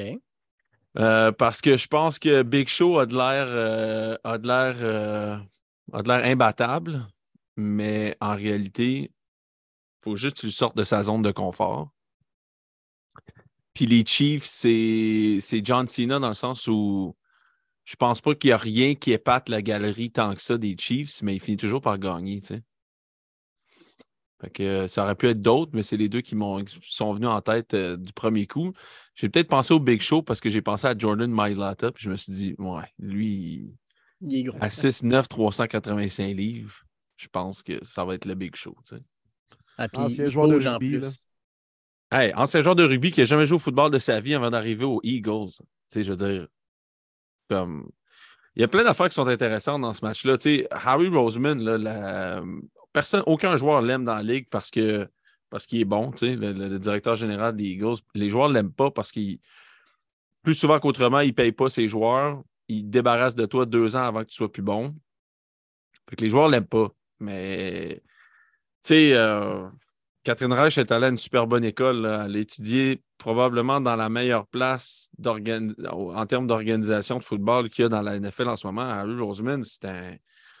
Tu sais, je veux dire, il est quand même. Il a gagné, un Super Bowl en 2017 avec un, avec autre coach, puis un autre carrière, puis il se retrouve cinq ans après avec un autre coach et un autre carrière, encore au Super Bowl, avec potentiellement sais, vraiment l'équipe la plus solide sur papier de la ligue. Puis il y a deux ans, il n'était pas là, pas en tout, mais il a reviré le bateau de bord en peu de temps. Puis il se retrouve encore avec un choix. doit- il, est où le choix des Saints en ce moment? Là? Il est top 15? Dixième. top- Ouais. il est dixième. Il se retrouve avec un choix de, au, au dixième rang. Puis là, tu as Jalen Hurts encore sur un contrat de recrue pendant, je pense, deux ans après ça. Il y a beau jeu, là. Il y a beau jeu pour être compétitif encore pendant deux ans facile. Puis euh, il ne paye pas beaucoup de monde. Il ne paye pas grand monde dans cette équipe-là. Là. Fait il- vraiment, il a géré ça d'une façon de, maître. Puis les Chiefs, ben, pourquoi je dis que c'est John Cena, c'est que c'est- Pat Mahomes, c'est Pat Mahomes qui, euh, qui dicte ce que, ce que cette équipe-là est capable de faire. Moi, plus, plus je passe du temps à analyser le match, puis à penser, puis à regarder du film un peu, plus je pense, j'ai bien de la misère à croire que les Chiefs vont gagner. Mais je pense pas que ça va être facile pour les Eagles non plus. Puis je pense que je pense que Pat Mahomes, historiquement parlant, là, aborde le, le milieu de sa carrière euh, dans lequel on a vu dans d'autres sports avec des caps salariales comme Sidney Crosby passer à côté de la Coupe pendant longtemps, Tom Brady passer à côté du Super Bowl pendant 10 ans. Je, je- je pense qu'il ne sniffera pas le, Super Bowl. Je pense qu'il va être tout le temps bon, mais je pense que les occasions ne seront pas aussi nombreuses que ça aurait pu l'être depuis les 3-4 premières années. Puis là, qu'il se retrouve là, j'étais un peu surpris d'une certaine façon. Euh, je trouve qu'il overachieve beaucoup les Chiefs cette année. Là. Il overachieve beaucoup, beaucoup, beaucoup. Puis je pense que dans trois ans, mettons qu'il se rendrait encore, là, je pense qu'il serait comme une équipe à maturité, mais je pense que là, cette année, je ne pense pas qu'ils sont assez bons sur papier pour gagner ce match-là. S'ils gagnent, c'est vraiment Pat qui, qui fait un match euh, sans bon sens, puis qu'on se gratte toute la tête à la fin en disant comment ils ont gagné ce match-là avec cette équipe-là? On, on s'entend que sur papier, les Eagles sont plus complets, mais le meilleur joueur sur le terrain dans ce match-là dimanche, c'est clairement Patrick Mahomes. Même, même, même pas proche. Mais mettons, là, tu vois, je vais le présenter. De... Quand est-ce que l'épisode il passe, là? Ouais, demain. OK, demain. Ben, tu vois, je, voulais finir ma semaine de préparation avec ça. J'ai déjà fait un peu mon ranking des joueurs. Souvent, j'aime ça dans des match-ups, juste voir, mettons, c'est qui les. le- comme là, je l'ai fait pour les, positions. De, chaque groupe de positions, je les ai cotés de 1 à 10. Puis euh, au total, j'arrivais à Chiefs 80.5, puis euh, Eagles 78,5. Puis la raison pour laquelle j'ai fait j'ai j'ai mis Pat Mahomes 12 sur 10. Parce je trouvais qu'il valait comme le deux points de plus que. Kelsey est à 10, mais il faut quand même que quelqu'un lui donne la balle. Puis, le- puis Pat Mahomes est meilleur que Kelsey. Fait que je me suis dit 12 parce que tu sais jamais jusqu'où il peut t'amener, Pat, pour vrai. Fait que j'ai donné comme deux points de plus à tout le monde. Puis c'est ce qui me donne 80,5 sur 78,5. Fait que si je l'enlevais, je suis même pas, je n'ai pas un algorithme de Vegas, là, mais j'ai j'ai les ai nez à nez. Fait que c'est assez intéressant de ce côté-là, mais c'est sûr que la marge est toute, tu sais, comme le, les, ce qui drive ce score-là pour les Chiefs, c'est l'attaque. C'est leur attaque. Puis en défensive, elle est correcte. Est-ce qu'elle est capable de bien jouer pendant un match? Certes. Je pense qu'elle elle peut se tirer d'affaire. Surtout qu'elle peut trouver une façon de faire mal paraître Jalen Hurts, qui est quand même pas. euh, tu sais, c'est pas Peyton Manning, c'est pas Aaron Rodgers. Il est quand même limité physiquement dans ce qu'il est capable de faire. En plus, qu'il est blessé. Donc, ils ont des côtés qui peuvent les avantager pour un match. Mais après ça, quand je fais ce ranking-là, euh, puis après ça, je passe les 10 meilleurs joueurs. Puis là, je prends les 10 meilleurs joueurs. Dans mes 10, je pense que j'étais à 5-5. 5-5 de chaque côté. Je pourrais vous les donner là. Je pourrais Mais les mettons, comment tu as de joueurs de ligne des Eagles là-dedans, par contre? Là? Mais j'en avais trois. J'a- J'ai j'ai Kelsey. Non, j'ai juste Kelsey puis Lane Johnson.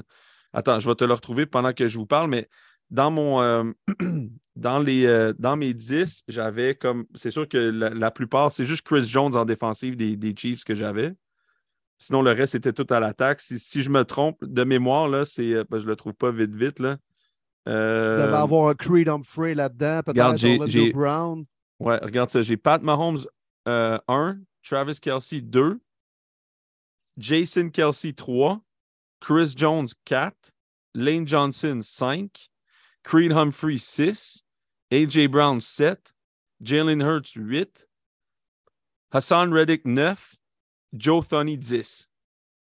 Ça a Hmm. bien du sens. Fait que ça me fait 5-5. Mais après, check, là, c'est là où ça dégringole. Après, j'ai Brandon Graham 11, Josh Sweat 12, Darius Slay 13, James Bradbury 14, Devontae Smith 15, Javon Hargrave 16, TJ Edwards 17, Jordan Mailata 18, Frank Clark 19, puis Juju Smith-Schuster 20. Fait que c'est 8-2 du côté des Chiefs pour le deuxième 10.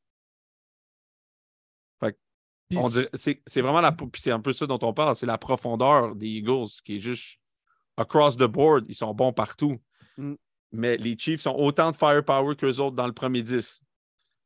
C'est euh, c'est ça, c'est à savoir. Puis vraiment du bon. Là. Tu sais, Creed Humphrey, il est, ma- il est coté mieux que, que, que Jason Kelsey cette année pour- sur pff.com. C'est le meilleur centre de la ligue cette année.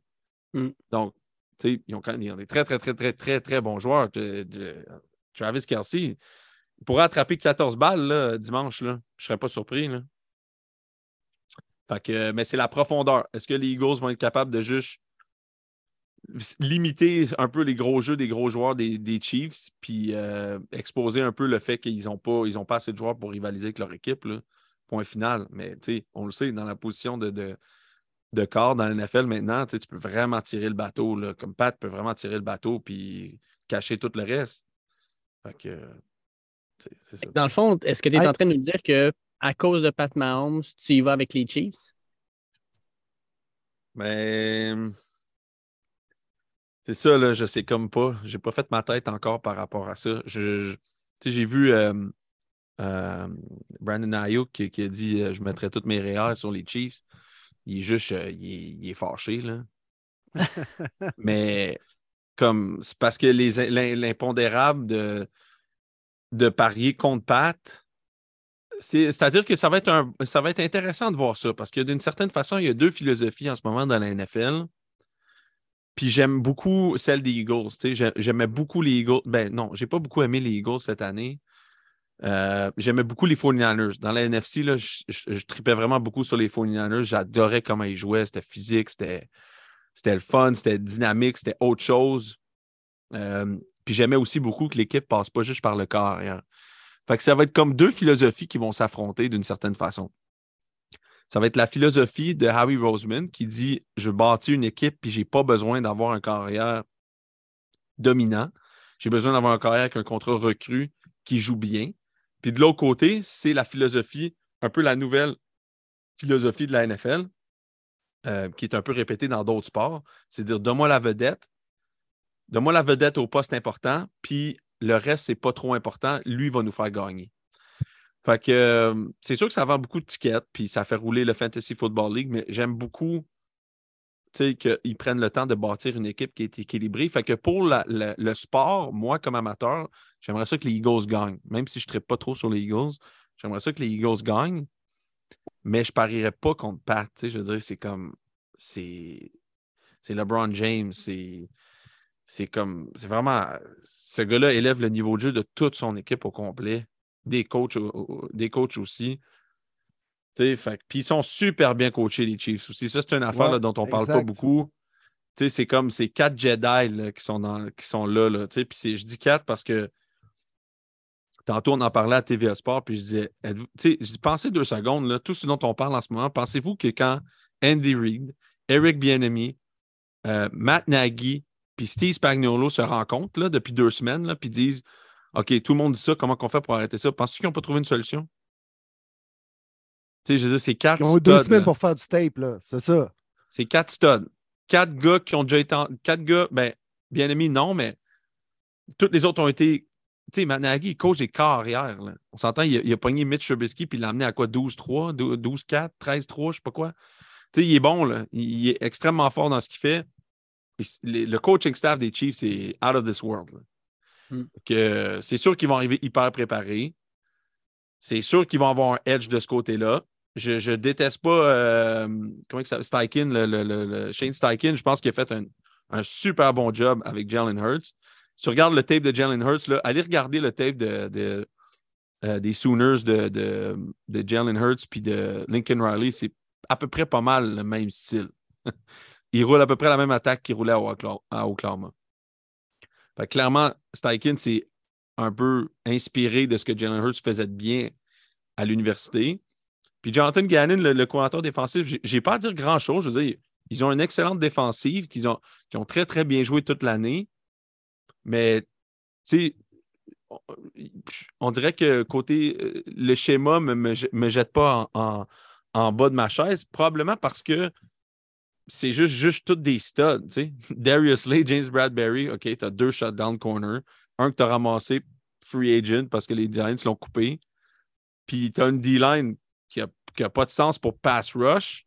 11 L'équipe- sacs, 4 gars au moins 11 sacs et plus dans cette D-line-là. Ça n'a pas de bon sens. Là. Ça n'a pas de bon sens. Puis en plus de ça, au rythme qu'ils le font, calculer le nombre de jeux, moi je l'ai fait cette semaine. Là. Brandon Graham, là, il joue en moyenne 20 jeux et demi par game. Comment tu fais pour avoir 11 sacs et demi avec 20 jeux par match? Je veux dire, c'est une production inégalée. Il n'a jamais fait ça dans sa vie. Il y a plusieurs facteurs qui peuvent expliquer ça. Le fait que les Eagles mènent tout le temps, peut-être les fois qu'ils se pointent, il faut que l'autre équipe lance. Fine. Mais même à ça, je veux dire, c'est juste que personne n'est capable de doubler personne. À un moment donné, tu avais comme Fletcher Cox, Jordan Davis, tu avais Hardgrave, tu avais Sweat, tu avais. Puis Ça rentre de partout, là. C'est pas juste, mettons, dans le centre, à l'extérieur. Ça rentre de partout. Quand tu as quatre gars qui ont 11 sacs et plus, c'est que tu as une pression constante, autant à l'extérieur qu'à l'intérieur. Exact. Puis tu blitzes pas. dur à contrer. Tu dis, Tu, exact. tu blitzes pas. Tu laisses juste tes gars pass rush à 4. Fait que ça, c'est la défense. est-ce qu'on va encore mettre un, un, deal- un, euh, tight end bloqué à Son Reddick du côté des Chiefs? Là? Sérieux, ce serait une grave erreur. Là. Ben ça, je pense que c'est un peu niaiseux d'en, avoir par... je, je- je- je serais vraiment curieux d'entendre Carl parler de ça parce que pour moi, en toute honnêteté, je pense que c'est un timing route que la balle n'est pas sortie.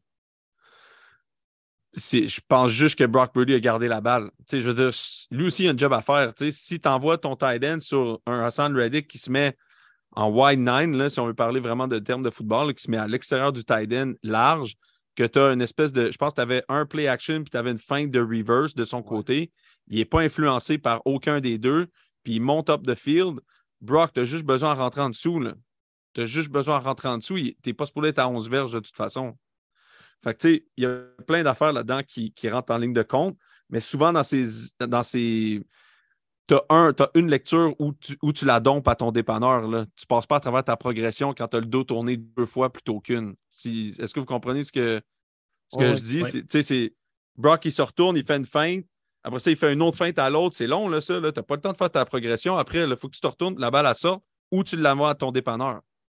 Fait je pense que ça, c'est niaiseux de dire qu'il fallait que tu tu sais, il y a plein d'affaires là-dedans qui rentrent en ligne de compte. Brock avait un job à faire, puis je pense que je suis pas dans le vestiaire, mais je suis pas mal sûr qu'il n'a pas fait sa job, qu'il fallait que la balle à sorte. Tu sais, Ben, Hassan Reddick, c'est. C'est une bête. là. Ouais, ouais, c'est une bête. C'est vraiment. C'est le meilleur pass rusher dans le match dimanche. Là. C'est- c'est 1 240 livres. Je pense qu'il doit être 2,30 en ce moment. Il est Quand rapide. même pas. rapide. Ouais, Ben mais écoute, c'est hey, c'est fou, là. Arnaud, on a parlé de la D-line des Eagles contre la O-line des Chiefs, en quelque sorte, ou tu sais, du front des Eagles. Mais mettons, toi, comme ancien D-line, tu te Ouais. prépares à affronter la meilleure O-line, le meilleur quintet de la NFL avec deux excellents bloqueurs, deux excellents gardes, Landon Dickerson, puis celui que j'appelle euh, Sideshow Bob, là, Isaac Samolo, là, Mhm. euh, Jason Kelsey dans le centre. Comme D-line, comment tu conjugues avec le fait d'affronter la meilleure O-line devant toi? Euh, ben, premièrement, j'y crois pas. Je dis qu'on va les péter.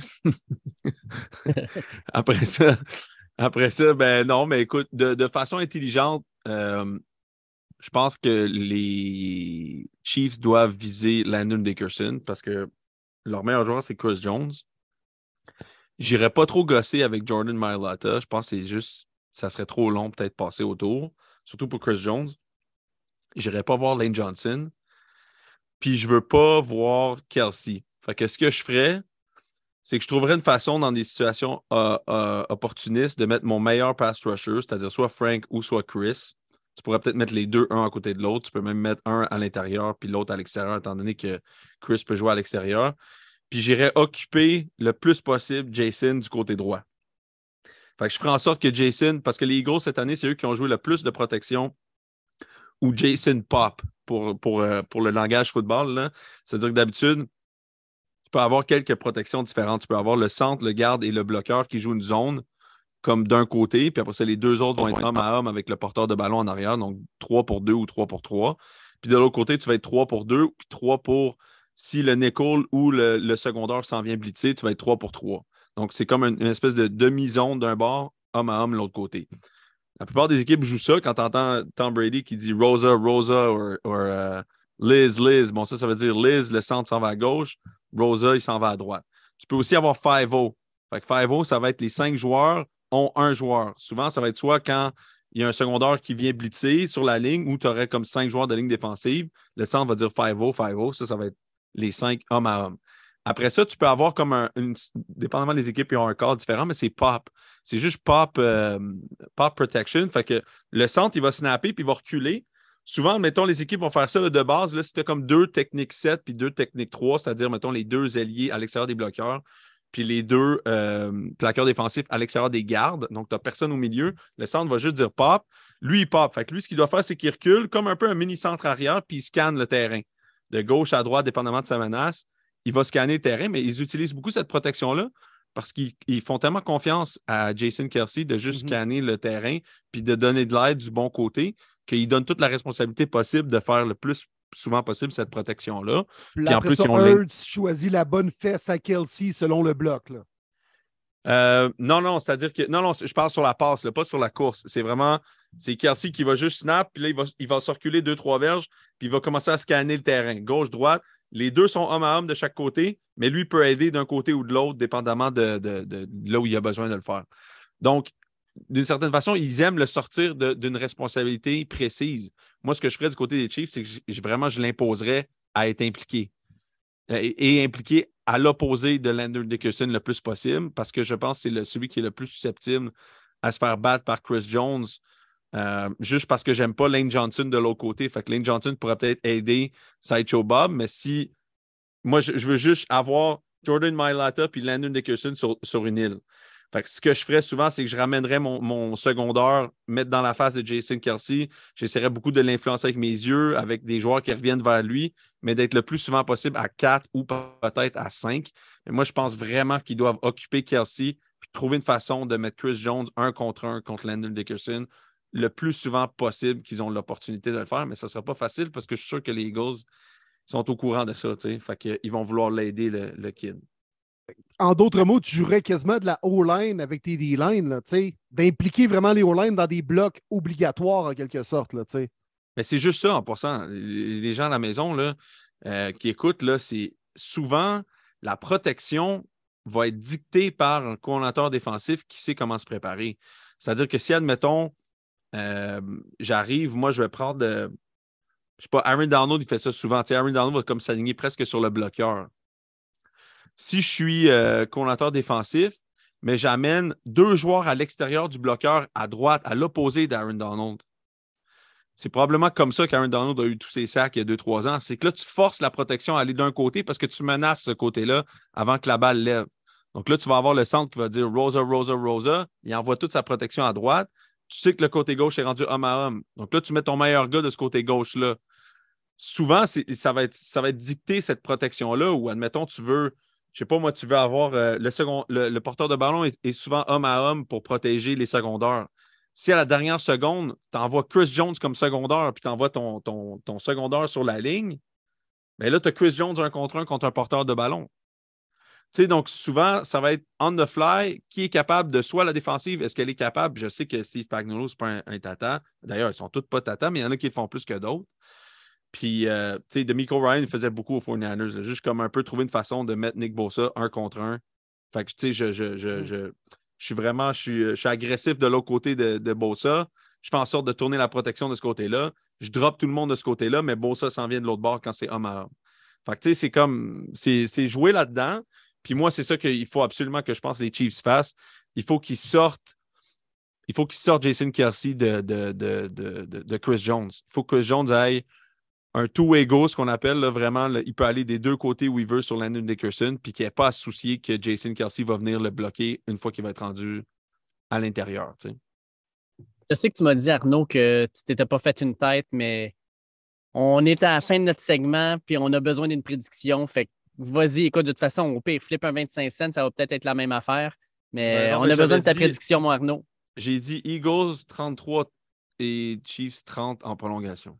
Ouf. Oh, ça serait écœurant. Ouf, En prolongation, OK. Ouais, c'est ce que je pense. Avec les nouvelles règles en plus. Avec les nouvelles règles, ouais. Écoute, euh, ils sont serrés, man. Tu sais, je veux dire, Ben oui, c'est la crème de la crème. Là. C'est la euh, crème de la crème. Puis entre toi puis moi, il y, y a d'autres aspects qui sont intéressants quand même de ce match-là, mais je pense que les Chiefs sont avantagés. Encore, tu sais, un autre avantage que je pense que si tout le monde était frais et dispo, je pense que les Eagles, clairement, auraient un. tu sais, mettons, si ce match-là serait joué en semaine 12-13, là, toutes les Eagles en santé. Mais je pense que la, blessure à Jalen Hurts peut vraiment lui nuire. Parce que c'est un, un, un AC joint là, qu'on appelle. C'est un- une espèce de. de- de- c'est ton acromion et ta clavicule qui se rencontrent dans un espace. Puis quand tu te fais frapper, des fois, comme la compression fait en sorte que l'os sort, puis ça fait terriblement mal. Puis c'est pour ça que des fois, tu as des gars de football ou de hockey avec comme des espèces de pics à- dans les épaules, mais c'est qu'ils ont eu trop d'acromion, puis ça a trop fait mal. Fait que lui, il a ça, ça lui fait terriblement mal à lancer la balle. Si Pat se blesse, lui, comparativement à Jalen Hurts, ils ont déjà le game plan de Pat blessé. Ils l'ont exécuté contre les Bengals, puis ils ont gagné. Fait que je pense que d'une certaine façon, cette blessure-là, les deux corps qui sont blessés, ça donne encore un avantage aux Chiefs comparativement aux, aux Eagles, en ma perception. C'est- plein de petites affaires de même que je trouve qui vont faire en sorte que les Chiefs vont rester dans le game, puis les Eagles auront peut-être la misère à se détacher, même s'ils ont la meilleure équipe. Hey, un énorme merci, Arnaud. Ton analyse, là, est comme c'est pas mal on the spot. Euh, j'aime ça, j'aime ça. On parle aussi de, de termes de football. On rend ça comme euh, un peu comme comestible pour les, les- nos, nos auditeurs. Fait que super apprécié, encore une fois, ta présence. C'est toujours un plaisir de jaser. Eh ben, ça fait plaisir, les gars, n'importe quand. Hey, thank you Arnaud, man. Puis, Bon euh, Super Super Bowl. Bowl. Tu vis ça Yes. avec euh, des chums, des chicken wings, de la bière, euh, le traditionnel ou. euh? Je m'en vais au party à, à Jean-Charles puis euh, leschums.com au Bain Mathieu. Ok. Ça risque d'être Ok. ça risque d'être d'être fun. Fait que, je pense qu'il attend 300, 315 personnes. Oh, ça va être costaud. Ouais, je suis pas du genre. D'habitude, j'écoute tout le temps des gros matchs tout seul. Tu sais, moi, j'étais un peu. euh, j'étais en mode Asperger, là, genre quand le, le Ouais, football pas te faire commence. là. déranger là, par la blonde Ouais. de ton ami là, qui dit Hey, il me semble que le gars en rouge, il est bon, lui, là. Ah, j'ai ça, j'ai ça, je Ah. déteste ça. Je déteste ça. Puis je suis pas capable de me concentrer. Mais là, celle-là, tu sais, je veux dire, l'occasion était belle, fait que je vais aller voir de quoi ça a de l'air. Puis je suis pas impliqué émotivement dans, dans le match non plus, mais tu sais, fait que, fait que c'est ça, ça va me faire. Ça va être cool. Très cool. Puis hey, on peut t'entendre tous les matins de la semaine hein, avec Jean-Charles, justement, à BPM Sport, là, euh, pour faire la place. Yes. Ouais, jusqu'à vendredi, on est, je suis là à 8h30 pour parler du Super Bowl. Yes. Puis euh, aussi jusqu'à vendredi à TVA, on va parler du Super Bowl vers euh, 5h20, là, à peu près qu'on qu'on jase de ça. Ça. ça a été bien le fun, euh, la place qu'ils m'ont faite. Finalement, j'étais avec Jean-Charles, je le suis partout. Je fais partie de la multinationale La Joie Inc. T'es son... euh, le bras droit football. C'est bon, ça. C'est toi qui portes la balle.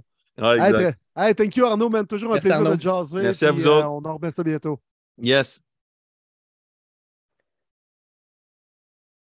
Puis, euh, Will, on enchaîne. On enchaîne. Je- Je, te laisse présenter ben Alexandre. Oui, écoute, la brochette d'invités, mon gars, qui euh, s'enchaînent un après l'autre. Et là, vraiment content. On a eu des, nos collaborateurs, des analyses un peu plus football, des expériences de Super Bowl. Mais là, très content de recevoir un fan, un gars qui est présentement en Arizona pour vivre le Super Bowl et voir son équipe, les Eagles, performer sur le terrain du State Farm Stadium dimanche pour le grand match. Alexandre Audet est avec nous, un gars avec qui j'ai étudié à la polyvalente de l'ancienne Norette à l'époque. Alex, comment ça va? merci bien d'être là. salut les boys, merci. Est-ce que vous m'entendez bien? Yes, sir. Top shape. Cool. cool. je suis euh, juste avant de commencer, là, merci beaucoup de l'invitation. Je suis un fan fini de votre podcast, puis je suis vraiment honoré de pouvoir participer avec vous autres. Ah, il fallait juste que tu achètes un billet pour aller en Arizona, puis un billet pour aller au Super Bowl pour te permettre de rentrer là-dessus. C'est incroyable. Alors, c'est fou, Red. Hey, thank you, Alex. Tu es bien smart pour les, euh, les, bons mots, mais aussi pour euh, ta présence. Écoute, moi, j'ai vu ça sur les réseaux sociaux. Écoute, tu es en Arizona depuis, euh, depuis quoi, samedi dernier environ? Tu vas passer une semaine là complètement, là. On est arrivé, je suis arrivé vendredi. Vendredi, il devait peut-être 3 heures, heure de Phoenix. Puis, on a passé, dans le fond, moi, je voulais vivre l'événement au maximum parce que la NFL organise des activités toute la semaine. Fait qu'à partir de samedi matin, ça commençait. Fait qu'il y avait activité samedi, activité dimanche qui appelle euh, NFL Experience, qui est comme un au centre des conventions de Phoenix, euh, une espèce de genre, euh, comment dire, un, un, genre de petit parc d'attractions, si on veut. Hein? Je pense qu'ils font ça un peu à chaque Super Bowl. Un parc d'attractions sur les stéroïdes de, football de la NFL. je voudrais, je conseille, je conseille à 100% des fans, si un, le Super Bowl, c'est tout un événement, mais pouvoir participer, aller voir cette, cette euh, ils appellent ça euh, Super Bowl Experience, un, un, espèce de village de la NFL.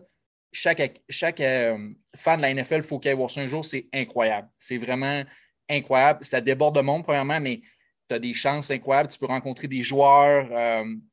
Tu vois le Vince Lombardi, les trophées, les bagues du Super Bowl. Euh, même, j'ai suivi un cours comment coudre un ballon euh, avec Wilson. Écoute, c'est incroyable. C'est vraiment fourré tout ce qu'il organise. Là. Wow, wow, très nice. Puis je pense que tu peux même t'essayer pour faire un field goal. Euh, il, y a, une coupe de, petits trucs comme ça. Là. OK? Oui, tu peux faire field goal. Il y a field goal, il y a des cibles aussi pour lancer, genre, mettons, à 15 verges, 30 verges, 45 verges. Après ça, tu as aussi des, les fameux euh, running QB. Fait qu'il y a des, il y a des gens avec des, espèces de d'hommes mousse là, qui dirigent. Puis là, il faut que tu, tu prennes le, bon côté, droite-gauche, puis c'est des courses. C'est vraiment. C'est fait pour toute la famille, mais c'est pour toute fan de football, c'est incroyable d'être là. C'est vraiment trippant.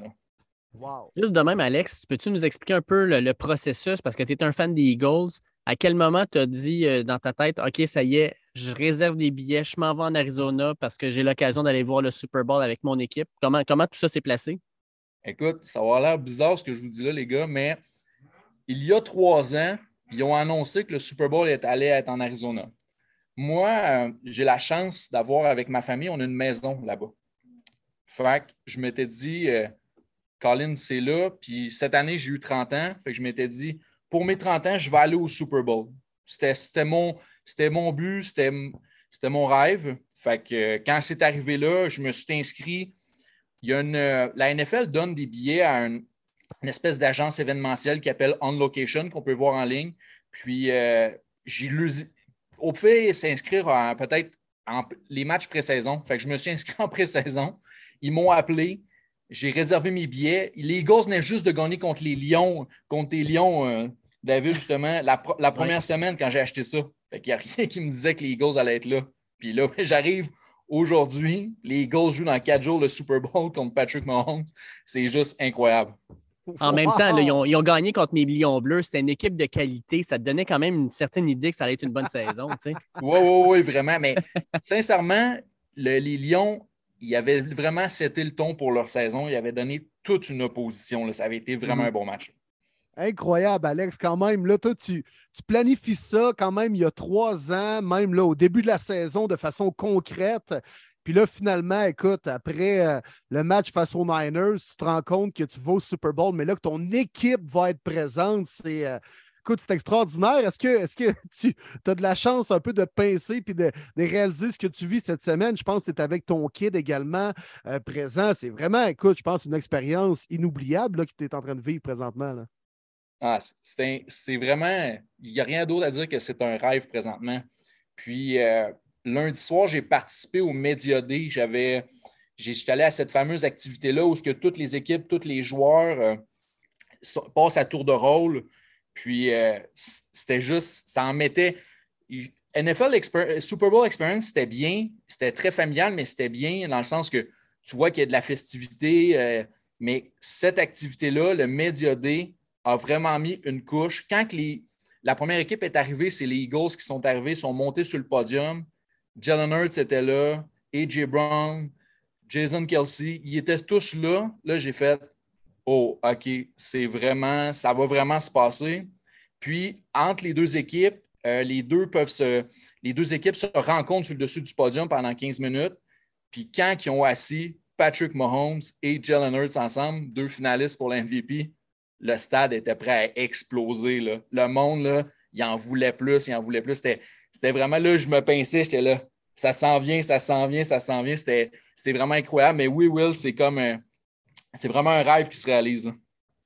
Là, l'ambiance sur place, ça doit être extraordinaire en Arizona. Est-ce que tu le sens? Est-ce que tu sens même la montée de jour en jour où euh, il y a une effervescence supplémentaire qu'on arrive plus près du match? C'est vraiment moi, je suis arrivé vendredi, je te dirais, je suis peut-être arrivé un petit peu tôt, mais déjà à l'aéroport, il y a des gens qui arrivaient avec des, des chandails rouges, des chandails verts. Ça commence, là, ça, il se fait un build-up au courant de la semaine, mais c'est sûr que vendredi soir, euh, ça va être vraiment, le monde va débarquer. Il y a des gens probablement qui ont des billets de saison de leurs équipes respectives vont voyager seulement vendredi pour venir voir le match.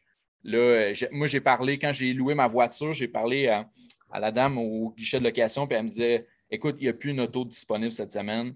C'est le, les gens sont, sont vraiment contents, le Super Bowl. Puis tu arrives au centre-ville de Phoenix. Centre-ville de Phoenix, pour ceux qui sont déjà été, ben, c'est un centre-ville, c'est pas comparable, mettons, à New York ou à Toronto. C'est un centre-ville où que les gens travaillent. Fait après les heures de travail, il n'y a plus personne. Mais là, présentement, il y a toujours du monde. C'est plein de monde. C'est de 9h jusqu'à 9h, 9h30, 10h le soir. C'est plein, ça déborde. Les parkings, c'est plein, ça a craqué les hôtels, c'est plein, c'est fou Mais oui, il se fait un build-up au, fur et à mesure que la semaine avance. Là. Wow. Pour, euh, le match de, dimanche, est-ce que tu as déjà comme un plan de match? Comment va se passer ta journée? Tu la prévois comment en fait? Écoute, euh, c'est vraiment une bonne question. J'ai acheté mon parking ce matin. Fait que là, je peux te dire que le, mon parking rouvre à 10 h le matin. Fait que je fais ben, 10 heures à, mon heure à moi. J'ai deux heures euh, avant le, Québec. Fait je vais arriver à 10 heures au parking. Je vais parquer mon auto, je vais prendre une, petite bière, euh, je vais aller voir les tailgates des gens aux alentours. Les barrières pour euh, rentrer au State Farm, ça rouvre à 11h30. Puis à partir de là, je vais rentrer, puis je vais visiter les alentours du stade, puis les portes du stade rouvrent à 4h30. Moi, avec mon, billet, j'ai la chance, j'ai acheté un, tailgate justement où ce que je vais avoir la chance de rencontrer des joueurs comme euh, présentement, la, liste que je peux vous donner, c'est que Teddy Bruschi est là. Euh, il y a aussi Alex Smith qui va être là.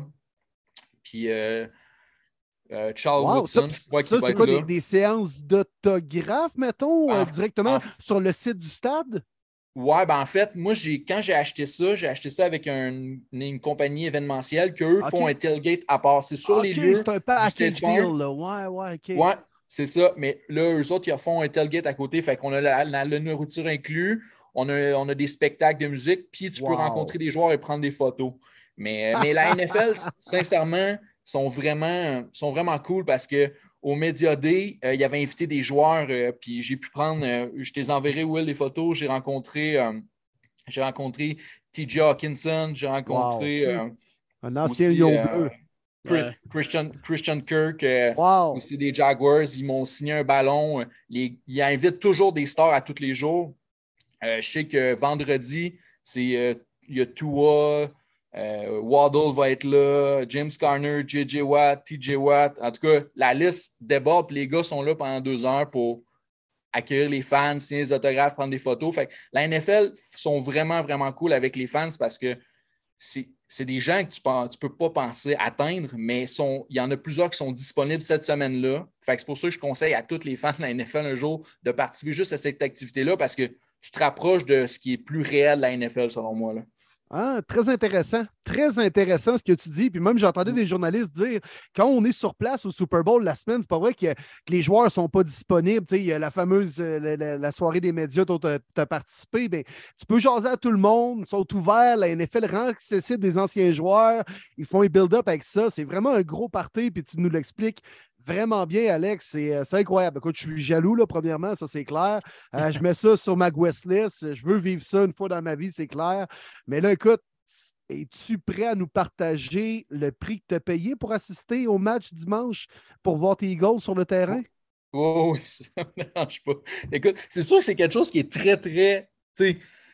Entre nous autres et avec les fans, ça n'a pas de bon sens de payer ce prix-là, mais si tu ne décides pas de le payer, il y a quelqu'un d'autre qui va le payer à ta place. mais c'est sûr que moi, ça m'a coûté 8600 canadiens à assister au match, incluant mon, mon tailgate. Là. OK. OK. Le tailgate, tout, ton billet pour le match. Tu es situé où environ dans le stade? Je suis dans les, euh, dans les 300, fait que c'est le deuxième deck, mais je suis rangé 4. Fait Il y a quand même encore une vingtaine de rangées en arrière, de moi. Puis après ça, il y a encore les 400 euh, au State Farm là, euh, qui, sont, qui, sont, tous encore là. Fait Ouais, fait que t'es quand même bien spoté en plus de ça. Oh, oui. comme ah, dans le milieu, fait que tu vois bien la hauteur du terrain. C'est à peu près à la hauteur où on voit les caméras, dans le fond, quand on le regarde à la télé. C'est en plein ça, c'est ça, carrément. Puis, tu sais, j'aurais aimé ça, descendre une coche, mais il n'y avait comme pas d'intermédiaire, puis c'était vraiment très cher en bas. Fait, puis, le, fait que j'ai décidé, ça s'arrête là. Puis, en même temps, c'est j'avais la chance, comme je vous dis, de ne pas payer d'hôtel parce que les hôtels cette semaine sont très, très chers. Là, je ne payais pas de logement, fait que ça réduisait mon coût de voyage euh, quand même beaucoup. Là. Ben, écoute, pour voir ton équipe gagner, Alex, il n'y a pas de prix pour ça. Il n'y a pas de prix pour ça. Puis, tu sais, dans le fond, on est des fans de foot. Tu es un vrai, tu nous l'expliques, ça paraît, Alex. Là. Euh, puis tout le monde à l'écoute, on est des fans de foot. Là. Aller faire un, beau voyage en Grèce sur les îles antiques, ça va coûter ça. ça va être aussi le fun, je comprends. Mais on a le droit de mettre nos priorités aux bonnes places et notre argent loisir où on veut le dépenser. Là. Fait ben, que... 100 d'accord avec toi. Je parlais avec des gens au bureau, puis les gens au début me disaient Ah non, tu ne vas pas payer cette somme-là. Je dis Ouais, mais j'ai dit et où la... pour moi, c'est vraiment, comme je vous dis, c'était un rêve de le faire. Il y en a qui payent ce prix-là pour, comme tu dis, pour aller en Grèce ou aller deux semaines dans le sud, euh, dans le sable, à, être à la plage. c'est tout dépendant, les gens, ce qu'ils aiment faire. Moi et vous, les, on est tous des fans de football. Puis je me rappellerai toujours, j'avais écouté l'épisode où ce que vous aviez eu Bob Genet, qui est allé, euh, qui avait son match des Bills, puis il disait un match à la fois, puis c'était tellement son rêve. Puis je l'écoutais parler, puis je me disais, My God, si les Eagles peuvent se rendre, je, vis. Je, vis vraiment ce que Bob Genet vivait. Ben, malheureusement, ces Bills ne sont pas là. J'aurais aimé ça qu'ils soient là parce que je l'aurais probablement contacté si ces Bills auraient été là. je ben l'aurais texté. Ben mais c'est vraiment, comme je vous dis, c'est toute une chance. Puis je vais en profiter. C'est un rêve. Puis je, suis extrêmement chanceux de pouvoir faire partie de ça. Là. 100% d'accord. Mais écoute, euh, Profitez-en au maximum pour nous, pauvres mortels, qui vont regarder ça. Ah oui, c'est sûr, certains les gars, c'est sûr, sur ça, je, je vais participer, je vais, je vais être là. Je veux, comme je vous dis, j'arrive de bonne heure, mais je veux le vivre à 100% On y va juste une fois, puis j'y vais all-in. écoute, ah. rendu là, Alex, on, ne peut que te souhaiter une victoire des Eagles. Fly, Eagles, fly on the road to victory. Alors, hein, j'espère que tu vas la chanter à tue-tête dans le State ah, Farm Stadium, mon Alex. C'est sûr, c'est sûr. Puis je prévois une victoire, un genre de 28-20, quelque chose comme ça. Deux touchés rapides des Eagles au début, puis après ça, Patrick Mahomes va revenir de l'arrière, mais la défense des Eagles va, finir par arrêter tout ça. Très bon. Écoute, euh, Un, bon match, Alex. Je te souhaite une expérience hors de ce monde. Puis écoute, on, va te regarder de loin, mais on va te regarder quand même parce que ça va être, ça va être un bon match merci les boys, je l'apprécie bien gros. Puis lâchez pas votre bon travail. Vous faites vraiment tout une job.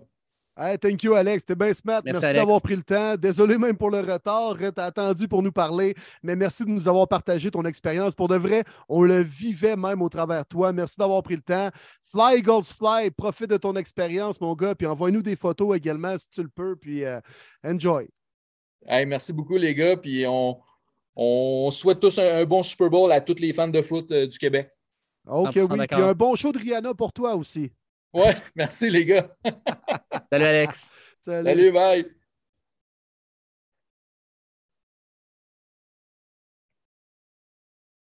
Et on continue, on continue, Will, parce que bien sûr, euh, gros show du Super Bowl, fait qu'on a nos collaborateurs qui arrivent, puis on a le plaisir de recevoir à nouveau euh, un de nos collaborateurs des, des, premières heures, Alain Poupard, qui est avec nous autres. Salut Alain, est-ce que tu nous entends? Est-ce que ça va bien?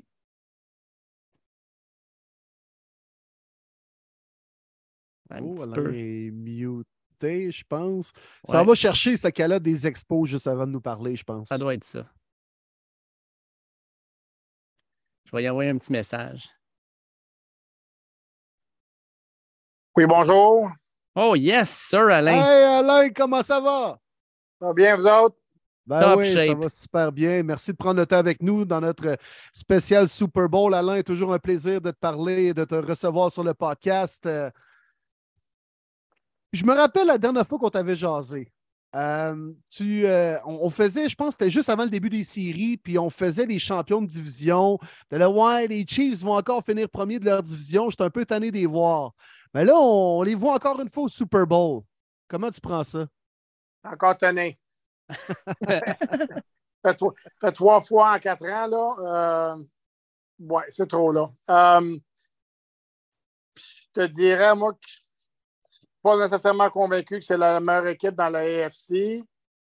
Que je pense s'ils si, faisaient face aux Bengals, particulièrement, mettons, dix fois, je te dirais que peut-être les deux équipes gagneraient cinq fois chaque. Peut-être que Cincinnati gagnerait six fois sur dix.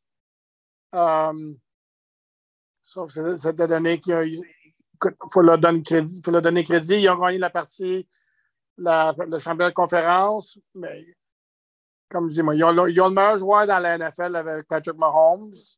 Hmm. Um, Travis Kelsey, c'est le meilleur allié rapproché dans, dans, la ligue. Chris Jones, c'est un maudit bon joueur de ligne défensive, mais si je regarde ça, comme je te dis, je ne suis pas convaincu que c'est une meilleure équipe que Cincinnati. Um, puis oui, effectivement, ça. fait trois, fait trois fois en quatre ans qu'ils représentent l'AFC dans le Super Bowl. Euh, ce serait peut-être fun d'avoir une nouvelle équipe l'année prochaine. Ben, je suis d'accord avec toi, Alain, sauf qu'en même temps, est-ce que tu ne trouves pas que le narratif autour de Patrick Mahomes, sa blessure, le fait qu'il joue malgré le fait qu'il est blessé sur une jambe, tout ça, ça n'a pas changé un peu le narratif autour des Chiefs? Puis là, on est comme impressionné encore plus par Mahomes puis ce qu'il est en train de faire par rapport à ce qu'on avait fait dans les années passées? Je te dirais oui, oui puis non. Euh, oui, parce que c'est quand même impressionnant capable de jouer avec une, une, foulure à la cheville. Non, dans le sens, c'est pas un corps ailleurs qui, qui a le mot que je m'échappe, qui relaie trop sur sa vitesse, sa mobilité. Fait la brillance de Patrick Mahomes, c'est d'être capable de faire des passes dans n'importe quelle situation, circonstance, puis le fait qu'une blessure à une cheville, écoute, c'est pas comme s'il s'est fait amputer, là. Il est quand même capable de, de, courir. Mm. je dirais peut-être non. Le fait aussi qu'il n'a pas aidé, peut-être, qu'ils ont eu toutes les calls des arbitres, plusieurs douteux dans leur partie contre Cincinnati. Je pense que ça n'a pas nécessairement été le cas. Il n'y a pas un amateur du football qui ne respecte pas les Chiefs parce que le succès est quand même très, euh, très impressionnant, mais c'est juste l'idée que. C'est comme. La même chose avec Brady. Là. Moi, c'était juste moi. Moi, voir Brady dans, dans le Super Bowl d'un playoff à trois ans, à ça devient plat. Ouais. Là, on voit, les Eagles arriver dans ce match-là. Euh, Eagles avec une équipe qui, euh, certains vont dire, n'a pas été testée tant que ça, leur. On a même entendu euh, Brendan et Yoke dire qu'ils ont, eu un chemin facile pour se rendre jusqu'au Super Bowl. Je ne sais pas si tu es d'accord avec cette, cette vision-là, mais en même temps, tu ne gagnes pas autant de matchs par chance. Est-ce que tu penses que les Eagles ont été chanceux de se rendre jusque-là présentement? Est-ce qu'ils ont été testés finalement ou pas tant que ça?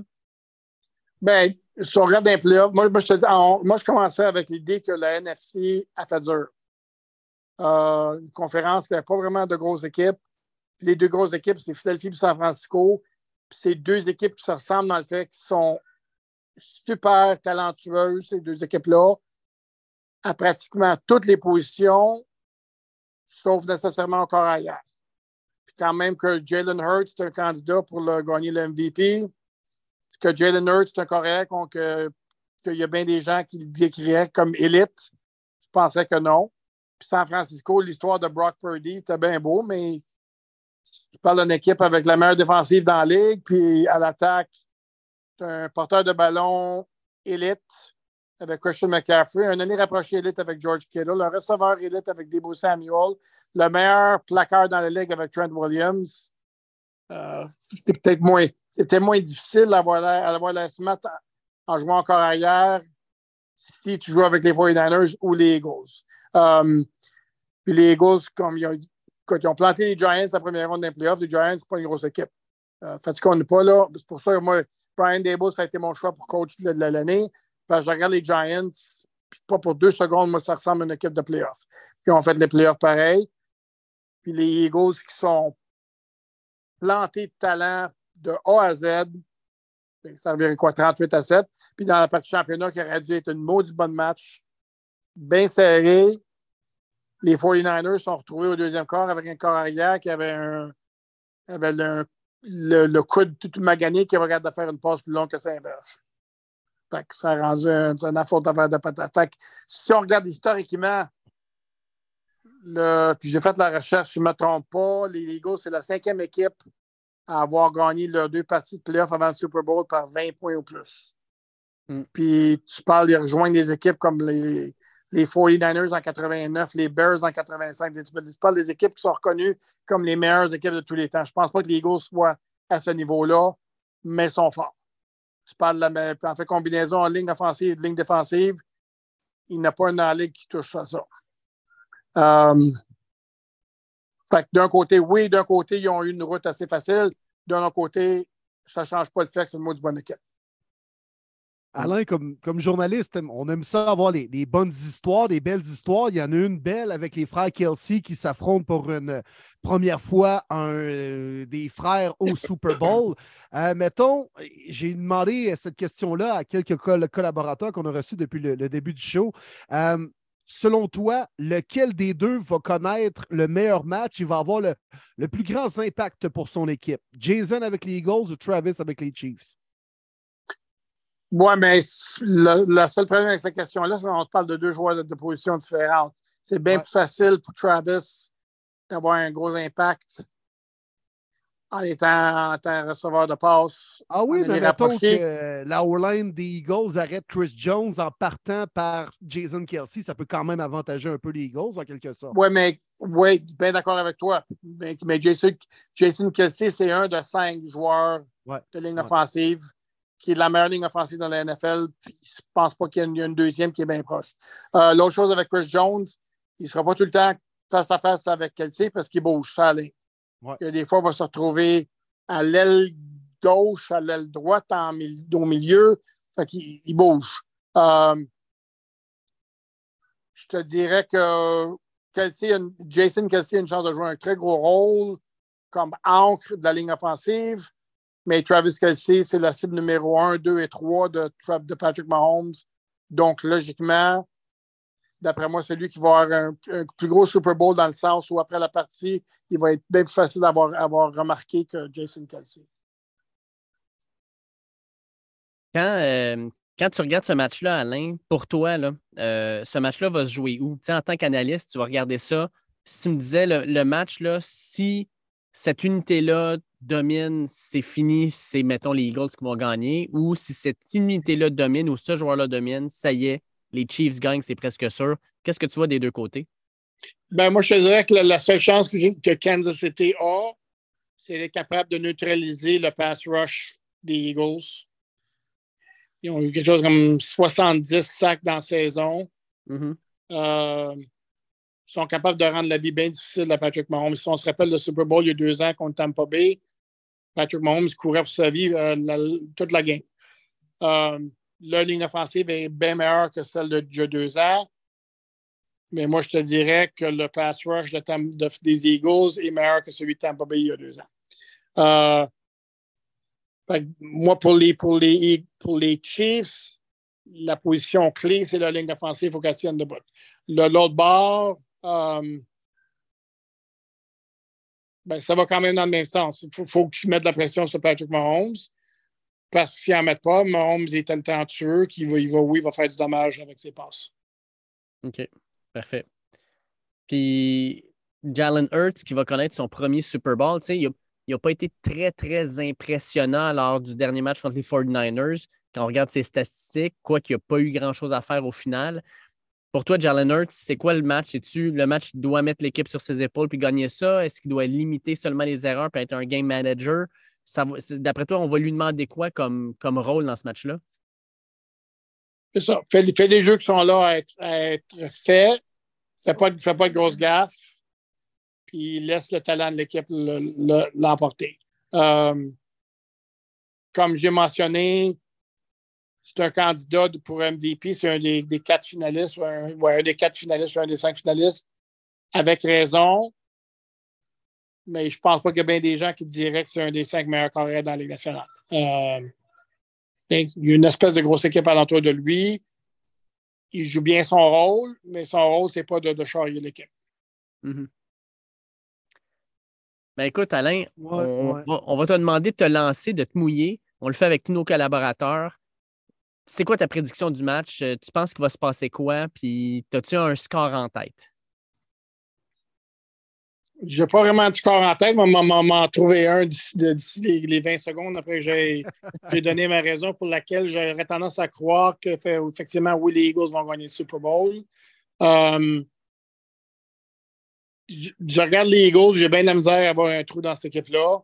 Euh, ils ont moins besoin ils ont une plus grosse marge d'erreur que les, Chiefs.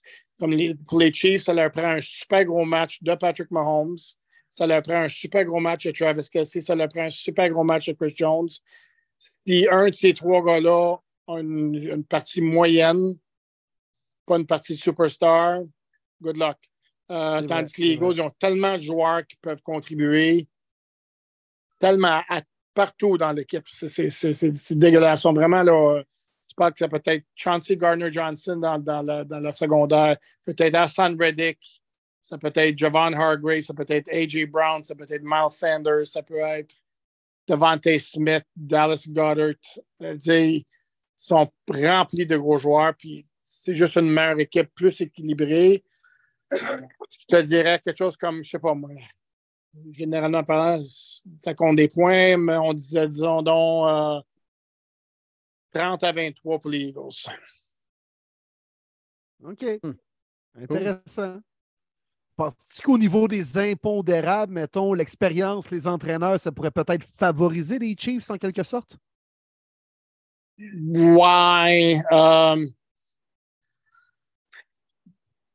Ouais, je, ne pense pas, je suis pas convaincu que ça est nécessairement un très gros niveau. Puis on, Rappelons, aussi que les, en fait d'expérience de Super Bowl, je ne pense pas que la différence. non, la différence sera quand même assez là. Parce que les Chiefs sont allés il y a deux ans, mais les Eagles, ils, étaient au Super Bowl en 2017. Ouais. Excuse-moi, en février 2018. Ils ont huit joueurs de cette équipe-là qui sont encore sous l'équipe. C'est pas comme si on n'ont jamais, jamais vécu ça. Ils n'ont mm-hmm. pas des gars qui sont capables de calmer ceux qui peuvent avoir les nerfs un peu. Là peut-être, écoute, c'est un avantage qui peut exister, là, parce qu'effectivement, oui, Andy Reid a plus d'expérience dans le Super Bowl que Nick Sirianni, mais de leur dire que ça va faire une différence, non. Je ne dirais pas à ce point-là. Hmm. OK, OK. Ben, est-ce ben, qu'on va avoir un aussi bon spectacle, tu crois, à la demi que sur le terrain durant le match, Alain? Euh, ben, j'aime bien, bien Rihanna, mais j'aurais tendance à croire que ça ça devrait être une bonne partie. Euh, je te dirais même que la possibilité peut exister que si les, Eagles dominent les lignes, les, deux lignes de scrimmage du début, il y a une chance qu'ils peuvent se pousser avec ça. Hmm. Oui, je suis d'accord avec toi. Puis Alain, pour toi, dimanche, ça se fait comment? C'est-tu en famille? Euh, est-ce que vous faites un barbecue? Comment, comment tu vis ça, ton, ton Super Bowl dimanche? Non, ça, ça moi là, regarde ça à la télé chez moi. OK. Parfait. Une petite aile de poulet, des nachos, quelque chose? Euh, Non, euh, non, je ne sais pas ça va être quoi sur le menu? Peut-être du sushi? Je ne sais pas. Oh. Ah ouais, Hmm. OK. Ben, Sushi. quelque chose de frais avec la température chaude puis humide, c'est toujours bon. Ah ouais. Ouais, mais c'est supposé faire 50 dimanche matin, fait que c'est pas trop, pas trop chaud, là. 50 Fahrenheit, je devrais dire. L'autre 50, on est là, il fait chaud en hostie. Ouais, ouais. Hey, Alain, un énorme merci. On va te souhaiter un bon Super Bowl. Euh, on s'en souhaite tous un, je pense, de toute façon. Ouais, Mais ouais. un énorme merci de, de- de ta présence sur le- notre, you, notre gros épisode. Ouais, ça me fait plaisir, les gars. Hey, thank J'espère you, Alain. une partie. Une bonne partie. On se le souhaite, puis bon, euh, bon sushi surtout. OK, oui, oui. C'est toujours bon. C'est toujours bon de sushi. That's it. Merci, Alain. Salut, Alain, à bientôt. Salut, les gars. complètement fou, les gars. On vient de passer à travers cinq entrevues en l'espace d'à peu près une heure, une heure et quart. Un gros merci à Gonzo, à Sacha Gavami, à Arnaud Gascon Nadon. Nadon, my God, j'ai de la misère avec le nom. euh, à Alexandre Audet et finalement à notre cher Alain Poupard. Euh, les cinq ont été vraiment incroyables. J'espère que vous avez aimé ça. Moi, j'ai sincèrement tripé à faire toutes ces entrevues-là avec eux Ouais. autres. Vraiment le fun. Ouais, puis qui amène un point de vue différent. hein. J'ai l'impression on a eu euh, le journaliste qui a déjà vécu un Super Bowl. Par la suite, on a l'agent, le joueur, le partisan présent en Arizona. Un autre point de vue d'un journaliste également. On en a eu, on a fessé à gauche, on a fessé à droite. On a parlé des Chiefs, on a parlé des Eagles. Je pense qu'on a vanté les deux équipes. Tout le monde en a eu pour son argent. Absolument. C'est vraiment le fun de voir les plusieurs facettes, comme tu dis, Will, les plusieurs pensées, visions de chacun de la sphère du stade de football. On les a tous touchés.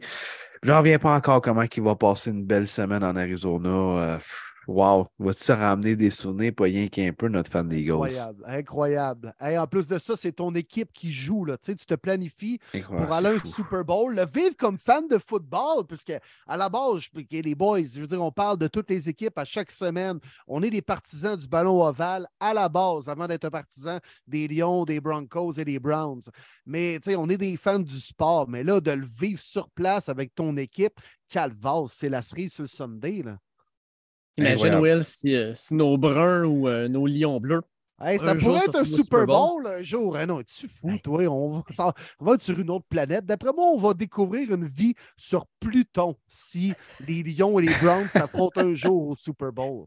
Mais si ça doit arriver, là, ou peu importe, là, c'est les Lions contre les Broncos, là, on va être parti sur une méchante virée, je peux vous le dire. Oh, ça va être une semaine qui va être rough sur le foie.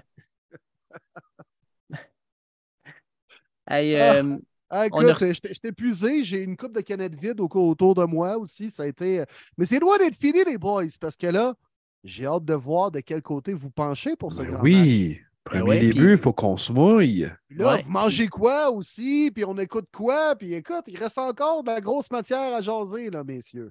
yes, puis on va y aller avec. euh, écoute, moi, je pense, tu sais, avec les- les questions des auditeurs, je pense que ça nous amène parfaitement où on veut aller. Fait qu'on va commencer avec la question de Nicolas Baudouin qui nous demande Salut les boys, j'aimerais bien savoir qui a l'avantage selon vous, position par position. Je pense que de faire une analyse générale comme ça, je la trouve vraiment intéressante. Je ne sais pas pour vous autres, mais on pourrait, lancer la- on pourrait euh, se lancer là-dessus. Ça. Parfait. On fait en rafale, les trois, Oui. on dit notre position avec une courte analyse. Parfait. QB, je pense qu'il n'y a pas de débat là. Ben non, c'est le meilleur de la business. Ouais. C'est rien Non. contre Jalen Hurts, mais c'est le meilleur. Fait que, Parfait. On skip, pas besoin de débattre. Groupe de porteurs de ballon. Hmm. Ça devient Eagles. intéressant déjà là. là. Moi, c'est Eagles. Ouais, ben, moi aussi, Eagles dans les deux cas, au niveau du meilleur porteur de ballon et au niveau de la meilleure attaque au sol. Parce que pour moi, Oui. c'est deux choses différentes. Et dans les deux cas, les Eagles haut la main.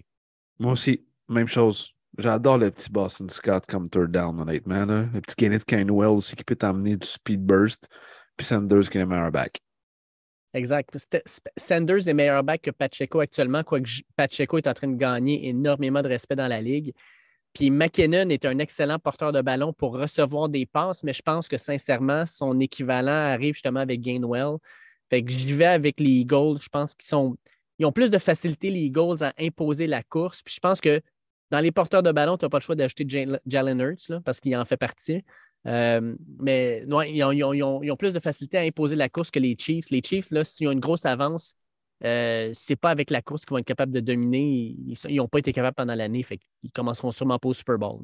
Ouais, puis c'est la meilleure O-line de la ligue. C'est une donnée importante quand on parle de jeu au sol. Et si on parle des O-line, avantage Eagles, les boys. Ouais. Ah oui, c'est sûr. Si on s'en va au line, ça, il n'y a aucun débat. Eagles, sûr certain. C'est On 5 regarde- en 5, là. Oui. C'est les cinq joueurs de O-line des Eagles sont meilleurs que les cinq joueurs de O-line des Chiefs. C'est leur meilleur, c'est probablement Creed Humphrey. Puis tant qu'à moi, Jason Kelsey est meilleur. là. Oui. Oui. 5-5, par exemple, c'est pas tuné, euh, pas mauvais. Là. Non, exact. Exact. C'est là. Les, les Chiefs, c'est quand même top 5 dans la ligue là, au niveau des gros bonhommes. Là. Et c'est pas pour rien qu'on allait dépenser beaucoup d'argent pour revamper la O-line suite au- à l'échec du Super Bowl il y a maintenant deux ans où Mahomes courait pour sa vie contre les Bucks. Là, mais c'est clair, là, il n'y a pas de débat là-dessus à savoir quelle est la meilleure. Mais euh, les Chiefs, c'est pas des pieds de céleri, par contre, qui protègent Mahomes. Exact. Ouais, Groupe de receveurs, je pense que pas de débat là. C'est Non, pas de clairement débat. Eagles. Ben oui, ben oui, ben oui. Mm. Plus de profondeur et le meilleur joueur ben, de- de- dans tout ce groupe de receveurs, il est clairement du côté des aigles. Exact. Exact. Fait que pas de débat. Titan, il n'y a pas de débat non plus. On Non. peut pas, Ben pas non. dire Kelsey, Non, même non. si j'adore Goddard. Là. Mais euh, Chiefs, Chiefs, celle-là. Fait que l'offensive est faite. La défensive, la ligne défensive, il n'y a pas de débat. Ouais, Non. c'est Eagles. Mais c'est serré. Euh, Ah, non, oui, moi, c'est pas oui, serré. mais non, mais non, non, non. Non. Écoute, Chris Jones, OK. Le meilleur, par exemple, c'est Chris Jones. Oui, c'est le meilleur joueur. Oui. Oui. Mais à part ça, oublie ça, là, le groupe, ça n'a pas de sens. Là. Tant les pass rush que les DT, ça n'a pas de sens. Là. Mais je vous le dis, par exemple, moi, je garde un œil sur George Karlaftis. Euh, toute la saison, il a été de mieux en mieux. C'est un joueur qui pourrait surprendre, sincèrement. là. On va mettre beaucoup, beaucoup d'emphase sur Chris Jones et sur Frank Clark. Fait que Karlaftis va être en one-on-one. Il pourrait surprendre parce que j'adore ce joueur-là. Mais il va être en one-on-one contre Jordan Mailata ou Lane Johnson. Bonne Ouais. chance, mon chum. là. C'est c'est- c'est- c'est ça qu'il faut regarder aussi. Là. Ouais, exact. Austin Reddick est une machine. Ah machine actuellement. Là.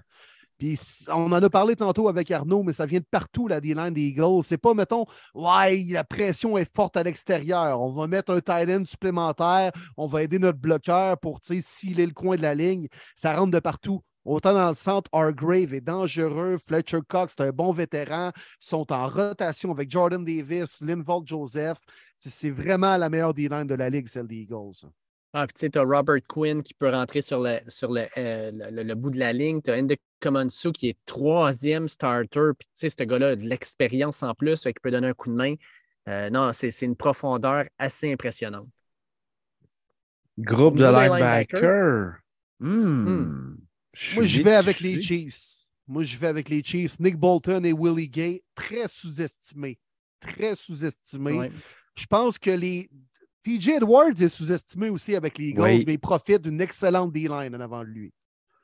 Puis ça rend la tâche d'un linebacker plus facile dans le centre du terrain quand tu as une D-line qui souvent apporte la pression à quatre joueurs sans blitz, puis hey, ça rentre mon chum, ah ouais, par là, tu presses le QB.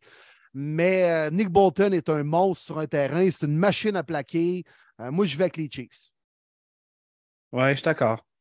J'aime bien Kazir White aussi, qui a eu 110 plaqués du côté des Eagles. Style de safety, linebacker intéressant. Je pense que c'est quand même proche. Je pense que c'est deux unités sous-estimées. Mais je suis d'accord avec toi, Will. euh, le meilleur, c'est Nick Bolton. Fait que je vais avec les Chiefs. Ouais, Chiefs, moi avec. Il reste Ensuite, ensuite la Les tertiaire. DB, ben là, il n'y a aucun débat. Là. Non, Ouais, pas c'est de les débat. Eagles. Non, non. Darius Slay, Bradbury, quel duo ça a fait cette année. Garner Ah Johnson ouais. qu'on a eu contre un choix de 6 ou de 7. Non, c'est des vraies farces, là. Non, non, écoute, même Bradbury serait le meilleur corner des Chiefs, sur papier, là, clairement. Oui, Ouais. oui. El Jarius Need, ça a été une belle addition pour les Chiefs. Il joue très bien, mais il n'est pas du même niveau que Darius Slay. là. Clairement pas. Ah, McDuffie aussi, là, une recrue, job très honnête, très, très Plusieurs honnête. recrues. Oui. Ouais. Watson. Williams aussi, je pense qu'il est le nickel. Euh, Ouais. Mais les Chiefs, c'est une unité qui joue quand même bien défensivement. Tu regardes sur papier, tu es comme, ouais, il me semble qu'il y a des trous. Souvent, elle ne plie, elle plie, mais elle ne casse pas. Et comme ils ont fait contre les Eagles, ils créent des revirements au bon moment, en deuxième demi, tout ça, quand c'est le temps de reprendre le ballon et ne pas accorder de points. Mais quand même, au niveau de chacun, chacune des positions défensives, il faut donner l'avantage aux Eagles quasiment, peut-être à part les backers. Mm. Et euh, Dave, Darius Lee, c'est-tu le même que Matt Patricia disait il y a trois ans qu'il n'est pas si bon que ça? Puis là, ça fait trois participations Pro Bowl de suite, All Pro l'année passée, Top pas, j'ai 3 un- CB cette année les Eagles. Tu lui? Les années Patricia, j'essaie de me faire un genre de, de brainwash pour oublier complètement ce qui s'est passé parce que c'était pas. C'était. Non, non, non. Fait que moi, j'ai pas de souvenir. Sincèrement, j'ai aucun souvenir. Je- Mais je peux dire que Darius Lee s'en souvient. Puis il est très fier d'en parler Ouais, cette semaine. Hey, on rentre sur les special teams. Euh, ça, ça va être intéressant. Special teams pour euh, place kicker. On a Jake Elliott avec les Eagles, puis on a un certain euh, Harrison Butker chez les Chiefs. Ah, intéressant. Mm. Deux bons batteurs, pour vrai. Mais moi, je vais avec Butker. Je pense qu'il a été clutch. Il l'a montré souvent. là. Oui, je vais avec Butker, moi aussi. Pas par Elliott une est grosse un avance. vétéran, là. C'est un gars qui ça fait longtemps qu'il est là, puis il y en a vu d'autres, puis il a réussi au bon moment, là, ses placements. Oui, effectivement. Ouais. Sauf que Mais entre Ouais, les pas- deux, fin de game, tu prends qui? Oui. Sérieusement, c'est quasiment un 25 cents dans les airs. Je pense Ah. que dans les deux cas, tu n'es pas tant perdant. là. Non. C'est lo- c'est loin d'être, mettons, le 30 et 31e meilleur batteur de la ligue. Non, c'est ça, exact. Mais Sauf ouais, qu'au niveau- Tu vis bien. Ouais. Sauf que vient- quand vient le temps de parler des punters, là, par exemple, il y a une méchante différence. On a Tommy, Tommy Thompson au niveau des Chiefs, qui est deuxième overall dans la ligue avec une moyenne de 50,4 verges par punt. Puis de l'autre bord, chez les Eagles, c'est Brett Kern, qui lui a une moyenne de Oh. 40 verges par punt, qui est 34e. Mais sérieusement, les, euh, les Panthers, Wow. on s'en fout parce qu'on va les voir sur les lignes de côté toute la maudite game. Tu veux deux offensives qui vont s'affronter, là? C'est pas une game de Panther, là. Ouais. Non, Ouais, mais tu sais, on il sait faut jamais. bien en parler avec la défense des Eagles, la pression. Les Chiefs, il va falloir qu'ils jouent euh, le placement de ballon quand même. Puis là-dessus, ils ont l'avantage. Ils ont l'avantage d'avoir un bien meilleur punter, par exemple. Ça ne sera pas une game de punter, mais ça peut être une game qu'on va les repousser dans leur zone au moins. tu sais. Non, non, lâchez-moi les Panthers. On n'est pas dans la Ligue canadienne de football, là, Calvas, là. Ouais. Puis euh, au niveau des entraîneurs, par exemple, je pense que ça va vraiment du côté des. Ben, Il n'y a pas de débat là. là.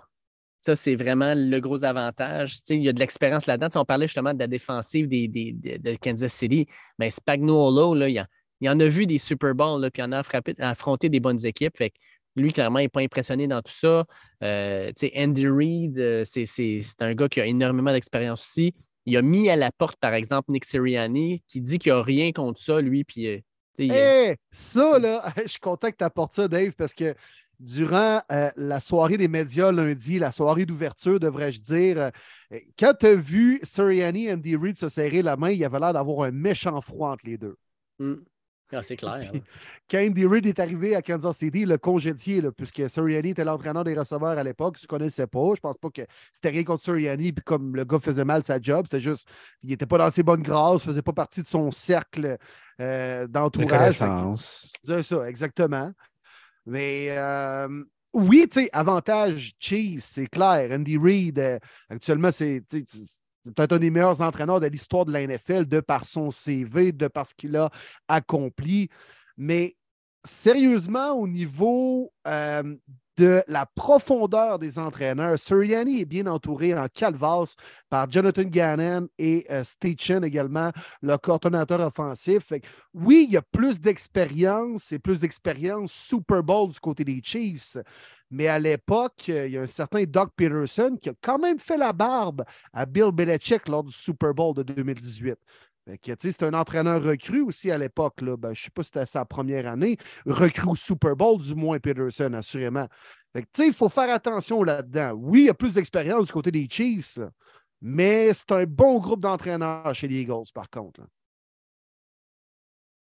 Oui, ouais. non, mais ça va être intéressant parce qu'il y a, là, on vient de parler des joueurs, on vient de parler des coachs, tout ça, mais il y a tellement de, de, de dans ce Super Bowl-là, complètement fou. Euh, on va enchaîner avec la question de euh, la question de Macias qui dit Salut les gars, pensez-vous que la maman de Kelsey va faire le, le coin flip? Bon Super Bowl à vous. il, y a, même une pétition qui a été lancée sur le web pour que Donna Kelsey effectue le euh, fameux tirage Péloussard au début du match. Puis ça aurait été une histoire incroyable, mais malheureusement, j'ai l'impression que la NFL n'embarquera pas là-dedans. Non, tu sais, puis je pense que même maman Kelsey, je suis pas sûr qu'elle aimerait ça avoir toute cette attention-là. Elle va être stressée à côté dans le match. Euh, puis comme, euh, comme on l'a entendu de nos collaborateurs aussi, c'est c'est pas facile. Là. Elle va savoir qu'à la fin du match, il va en avoir un qui va être complètement détruit, puis l'autre qui va être sur un nuage. Puis en tant que mère, tu as le goût d'être contente, mais tu vois ton enfant qui va être complètement détruit, puis c'est vers lui que tu veux aller. C'est lui que tu vas aller consoler. Euh, puis je peux le comprendre parfaitement. Ça va être, ça va être un dur Super Bowl pour elle, je suis persuadé.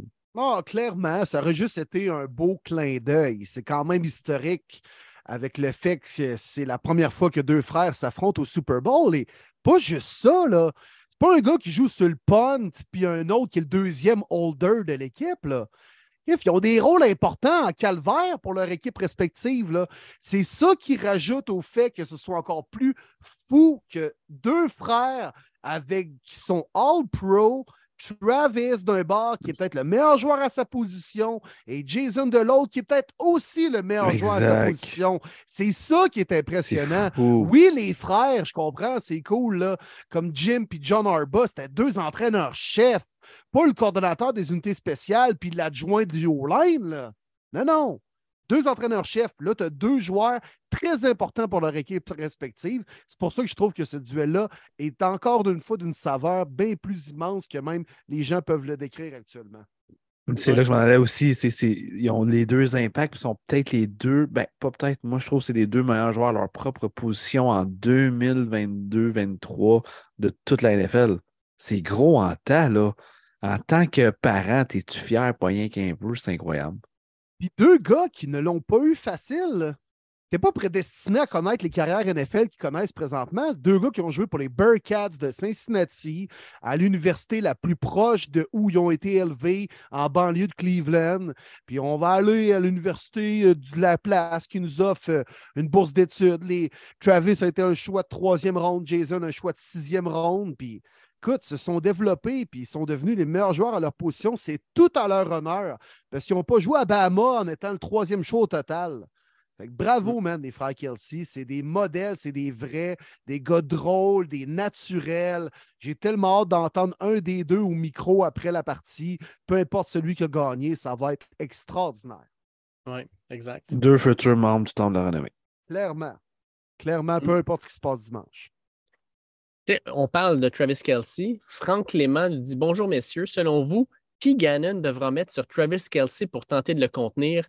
J'ose croire que Reed ne mettra pas son tight end pour tenter de bloquer Reddick. En parlant de ça, sachant que la cheville de Mahomes n'est pas encore à 100% êtes-vous inquiet pour la qualité du spectacle pour le match de dimanche? La D-line des Eagles est tellement dominante avec un, un qui n'est pas en santé, ça pourrait devenir laid rapidement. Bon Super Bowl et go Eagles. Clairement, on sait vers lui où il penche. Là. Mais d'après vous, comment on est capable de contrôler Travis Kelsey? Qu'est-ce qu'on fait avec lui? Kelsey, il n'y a personne qui peut le couvrir. Tu sais qu'il va attraper le ballon. Tu n'as pas le choix. C'est sûr, c'est une évidence. Tu n'as pas le choix de jouer zone avec. C'est qu'il ne faut pas que tu laisses trop de gap. Il attrape le ballon, pas de trouble. En dents de Saint-Verge, il faut que tu le ramasses ça va être ça la stratégie des Eagles. On le laisse attraper, mais il faut absolument qu'on ne manque pas le first et le deuxième tackle. Il faut toujours qu'il y ait un gars, minimum deux, qui ne sont pas trop loin. On ne veut pas lui donner des yards, des yards after catch. C'est ça qui va faire mal à la défensive des Eagles puis la force de Travis Kelsey. Que tu lui donnes un 8 catch, 60 verges, on s'en fout. Mais si tu lui donnes 6 catch, 120 verges, c'est un autre game. Hmm. c'est clair. puis d'après moi, avec le fait qu'on a des blessés encore dans l'offensive des, Chiefs, ça ne me surprendrait pas qu'on ait toujours probablement deux gars qui soient proches de Kelsey, justement, pour essayer de le contenir. Euh, pour moi, par exemple, le receveur qui est peut-être le plus important chez les Chiefs, outre Kelsey, ça va être Kadarius Tony. Euh, depuis qu'on est allé chercher, on lui. Oui, mais c'est ça, c'est s'il joue, on l'espère, du moins. Là. mais la façon qu'il joue, la façon dont on l'utilise, il pourrait brouiller les cartes. Mais si lui non plus joue plus, là, je veux dire, les Chiefs, là, les receveurs qui vont avoir au Super Bowl, je ne me rappelle pas d'une équipe qui va avoir autant de, receveurs de deuxième ordre, si on veut, comme partant. Ça va être, ça va être, ça va être un méchant défi pour Mahomes. Ouais, les Pats ont joué des Super Bowls avec Dion Branch, puis Troy Brown, puis Dolman, qui était ton first euh, super machine. C'est arrivé quand même là, des squads de receveurs moyens là, au Super Bowl. Mais pour Kelsey, il n'y a pas moyen vraiment de le couvrir. Il va falloir que tu joues dans la boîte avec beaucoup de maraudeurs et CJ Garner Johnson devra jouer un rôle crucial parce que c'est un, maraudeur très, très physique, capable de, de rentrer dans le bloc et le contact avec son receveur en dedans du Saint-Verge. Puis, tu sais, les Chiefs, Andy Reid et Mahomes, il n'y a personne de cave là-dedans. Là. Vous apprend rien. Là. C'est quand même des personnes assez brillantes. Fait qu'ils comprennent qu'ils font face à la meilleure D-line de la ligue. La pression va rentrer rapidement, en plus que Mahomes était clopé à cause de sa cheville. Donc, on ne va pas étirer les jeux pour étirer les jeux pour rien. La plupart du temps, on va souvent essayer de cibler Kelsey en dedans du Saint-Verge. Fait que si rapidement, tu ne joues pas physique avec lui, comme Marty disait tantôt, tu laisses un 5-6 verges de pouvoir manœuvrer pour aller chercher des verges après l'attraper, là, tu joues avec le feu. Il va falloir mettre du monde dans le bois. Puis CJ Garner Johnson va peut-être valoir le prix qui n'a pas coûté tant cher pour faire son acquisition. Mais c'est dans le genre de match et le genre de mission où ce gars-là peut être vraiment utile aux Eagles. Mm. Oui, ça c'est clair. Euh, ensuite, euh, petite question suivante. Euh, Manu Arsenault nous dit Ma question serait autre que le corps arrière. Qui, selon vous, pourraient être les euh, MVP euh, du match. Euh, fait que moi, je vais vous dire présentement qu'est-ce qu'on dit sur les sites de paris américains. bon, bien sûr, les deux principaux sont Patrick Mahomes et Jalen Hurts. Les deux sont à plus 117 et plus 119. Mais après ça, c'est ça. Si on regarde, Travis Kelsey serait à plus 1125, AJ Brown à plus 1575, Miles Sanders à plus 2200, puis Aston Reddick est le premier joueur défensif la plus 2800, donc 28 fois la mise. Euh, puis après ça, bon, on en a d'autres, là, mais euh, écoute, euh, de, votre côté, les boys, si ce n'est pas un corps arrière qui est le MVP, on irait où? Hey, tough call, honnêtement. Surtout un match comme ça, là. Ouf. Joueur défensif, le dernier, je pense, c'est Von Miller, Super Bowl 50. Ouais, ouais. J'allais dire Malcolm euh, Smith, même quelques années avant avec les Seahawks. Là, lui, ça a été le fait saillant de sa carrière. Là. Mm-hmm. Ah, euh, non, c'est vrai. Mais il y a eu Von Miller depuis ce temps-là, ça a pas mal toujours. Julian Edelman en 2019 l'avait remporté contre les Rams, mais sinon, ça a été des QB. Là. Ouais, puis Cooper Cup, euh, Cooper Cup au dernier passé, C'est vrai. Oui, c'est vrai. Quel gros match. Euh, ça vous tente Gardner Minshew plus 140. 140 ben, écoute, mettons que Jalen Hurts se blesse au premier quart, t'as Pinshew Mania qui rentre, oui, puis ah ouais, guide, ça se peut, ben, c'est peut-être un deux piastres bien investi. Là. Ouais, ouais. ben, vas-y, Marty, mettons, es-tu prêt ou ben? Écoute, euh, je vais aller vraiment loin. Je pense je vais aller avec Miles Sanders. Je pense que si les Eagles veulent avoir une chance de gagner ça, euh, c'est le genre de joueur qui pourrait avoir trois touchés sans verge au sol. Je vais aller avec Miles Sanders. 22 fois la mise actuellement. J'aimerais ça prendre un joueur défensif, mais même si ce n'est pas un des deux QB, c'est clair que le match va être offensif quand même. Fait que ça va être soit Kelsey ou soit J. Brown. Hmm.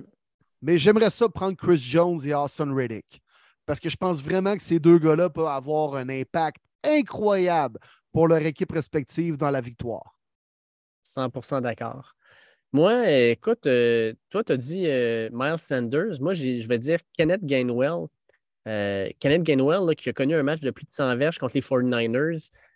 c'est un gars qu'on utilise beaucoup par la passe, qui montre des belles choses par la course, qui a souvent été utilisé, dans le fond, dans des, dans, des, euh, dans, le red zone. Puis à 85 fois la mise, Kenneth Gainwell pourrait être vraiment payant. Puis ça vous tente, ben, Darius Slate à 130 fois la mise. On ne sait jamais. Mais là, c'est-tu un peu le même genre de prédiction comme Cole Strange, Rookie Offensive of the Year, là? Ou ben. Euh?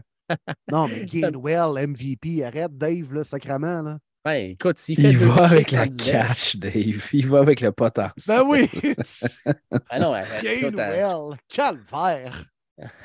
Tu sais, c'est- c'est de, Ben, de écoute, moi, des euh, Smith au pire. De Dallas là, je serais prêt, je me serais pas obstiné. Mais là, Gainwell.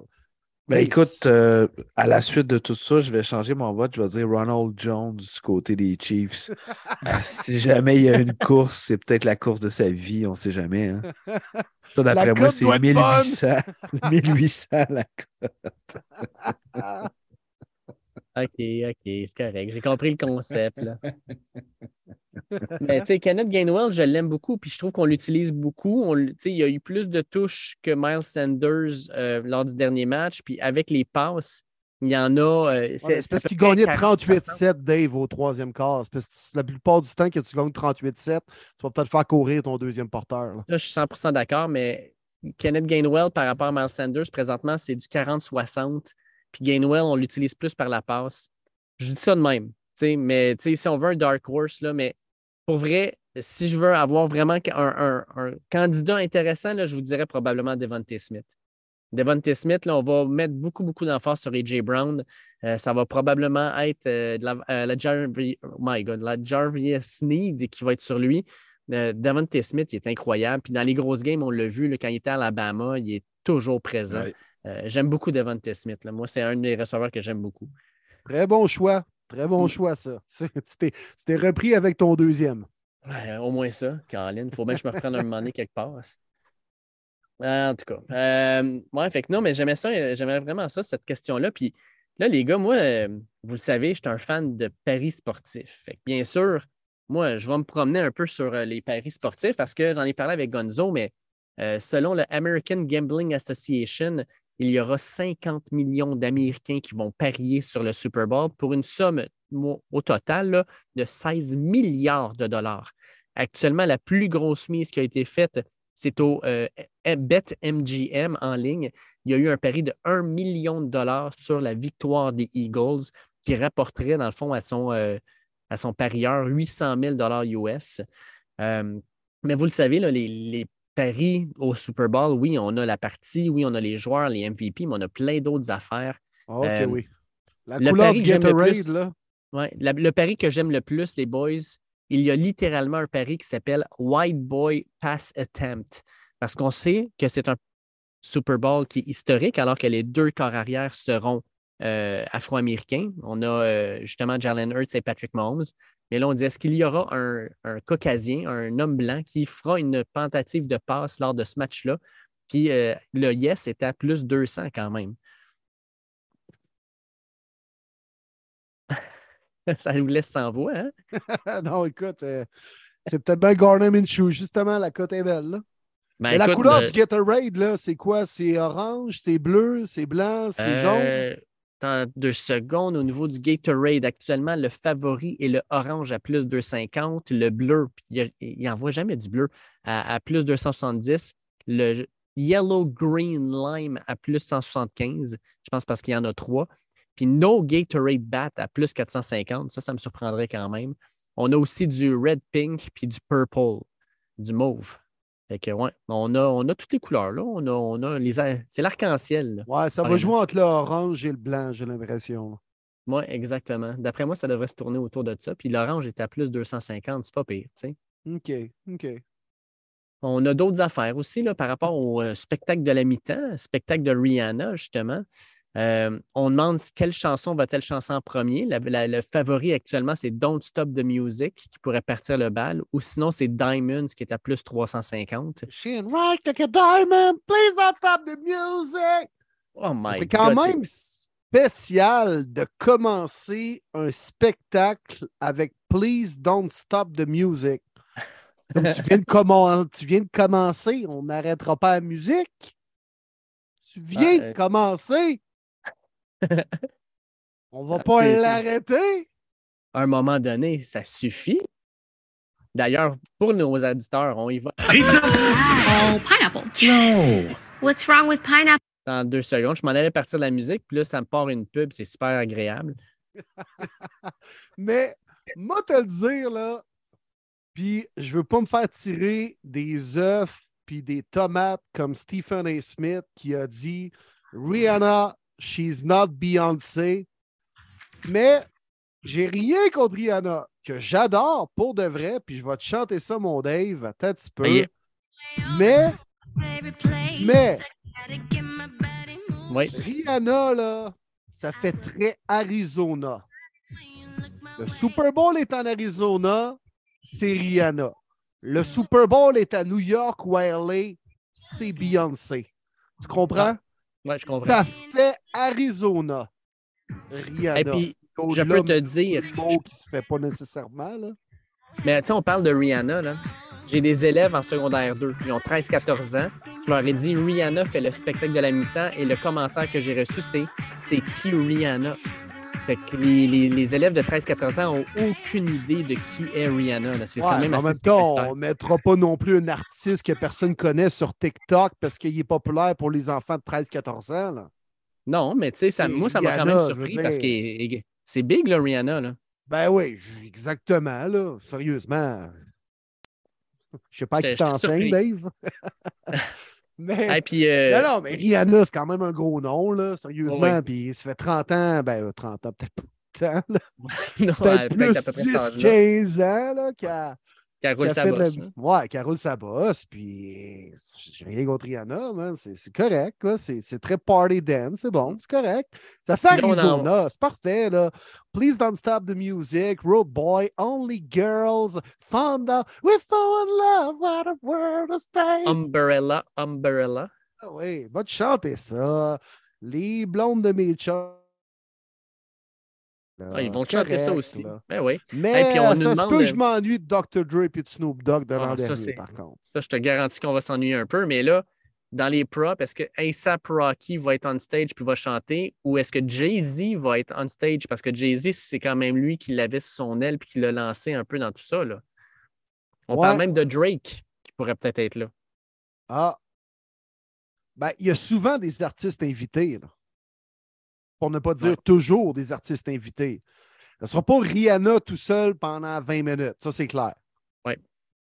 Fait Exact. que, euh, je pense que Drake ou Jay-Z vont en avoir un des deux. Exact. Mettre un petit 2 là-dessus, là. Dans, dans tes codes de Paris, là, je mettrais un petit 2 piastres là-dessus. Ouais, ça, j'en Non, même un 5. Je serais à l'aise de mettre un 5 piastres. De même, même un 10. On est fous de même.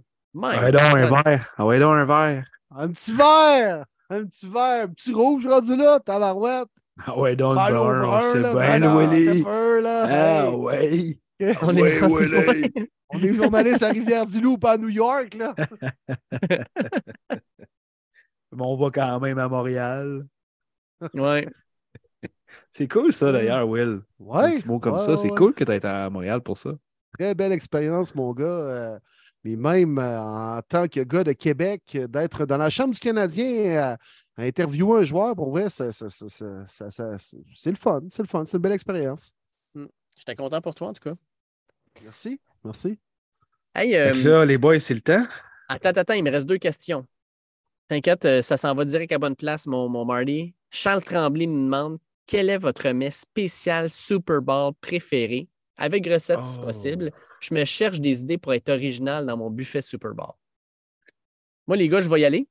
Moi, là, mon mets idéal pour le Super Bowl, c'est des ailes de poulet, puis une poutine avec porc effiloché. Euh, Mm. Ça, c'est winner. Ouais, ça c'est bon. Écoute, euh, nous cette année, je n'avais glissé un mot, je pense, dans un dernier podcast. On fait quelque chose d'un petit peu nouveau. Euh, ma blonde va faire mac and cheese avec porc effiloché à l'intérieur. J'ai acheté mes caisses d'ailes de poulet que je vais faire cuire dans le fameux air fryer. Euh, nachos, nachos pour moi.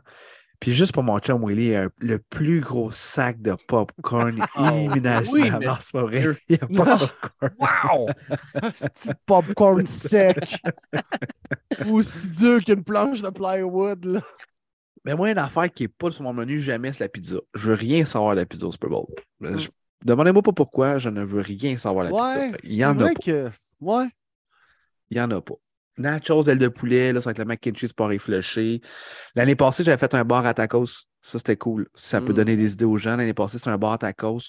On avait fait une grosse table dans mon sol. Les gens mettaient ce qu'ils voulaient dans leur tacos avec des ailes. Ça, c'est immanquable. Ailes nachos, c'est toujours, toujours à chaque année.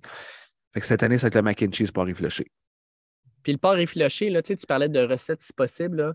Sincèrement, la recette de Ricardo dans son livre La mijoteuse, tu drops ça dans la mi- mijoteuse le matin, rendu à 4-5 heures, là, t'effiloches ça, tu avais déjà tes frites à poutine, tu drops ça direct dessus, la sauce était cœurante. J'ai même pas besoin de sauce brune, je prends la sauce de mon porc effiloché pour faire la sauce de ma poutine. C'est excellent. Euh, fait que, ouais, Ah, ça, là, une recette man. immanquable. Ah, puis là, ça sent partout dans la cuisine, dans la maison, là, Ah quand ça oui. mijote, là, c'était cœurant, Oui. ça. Là.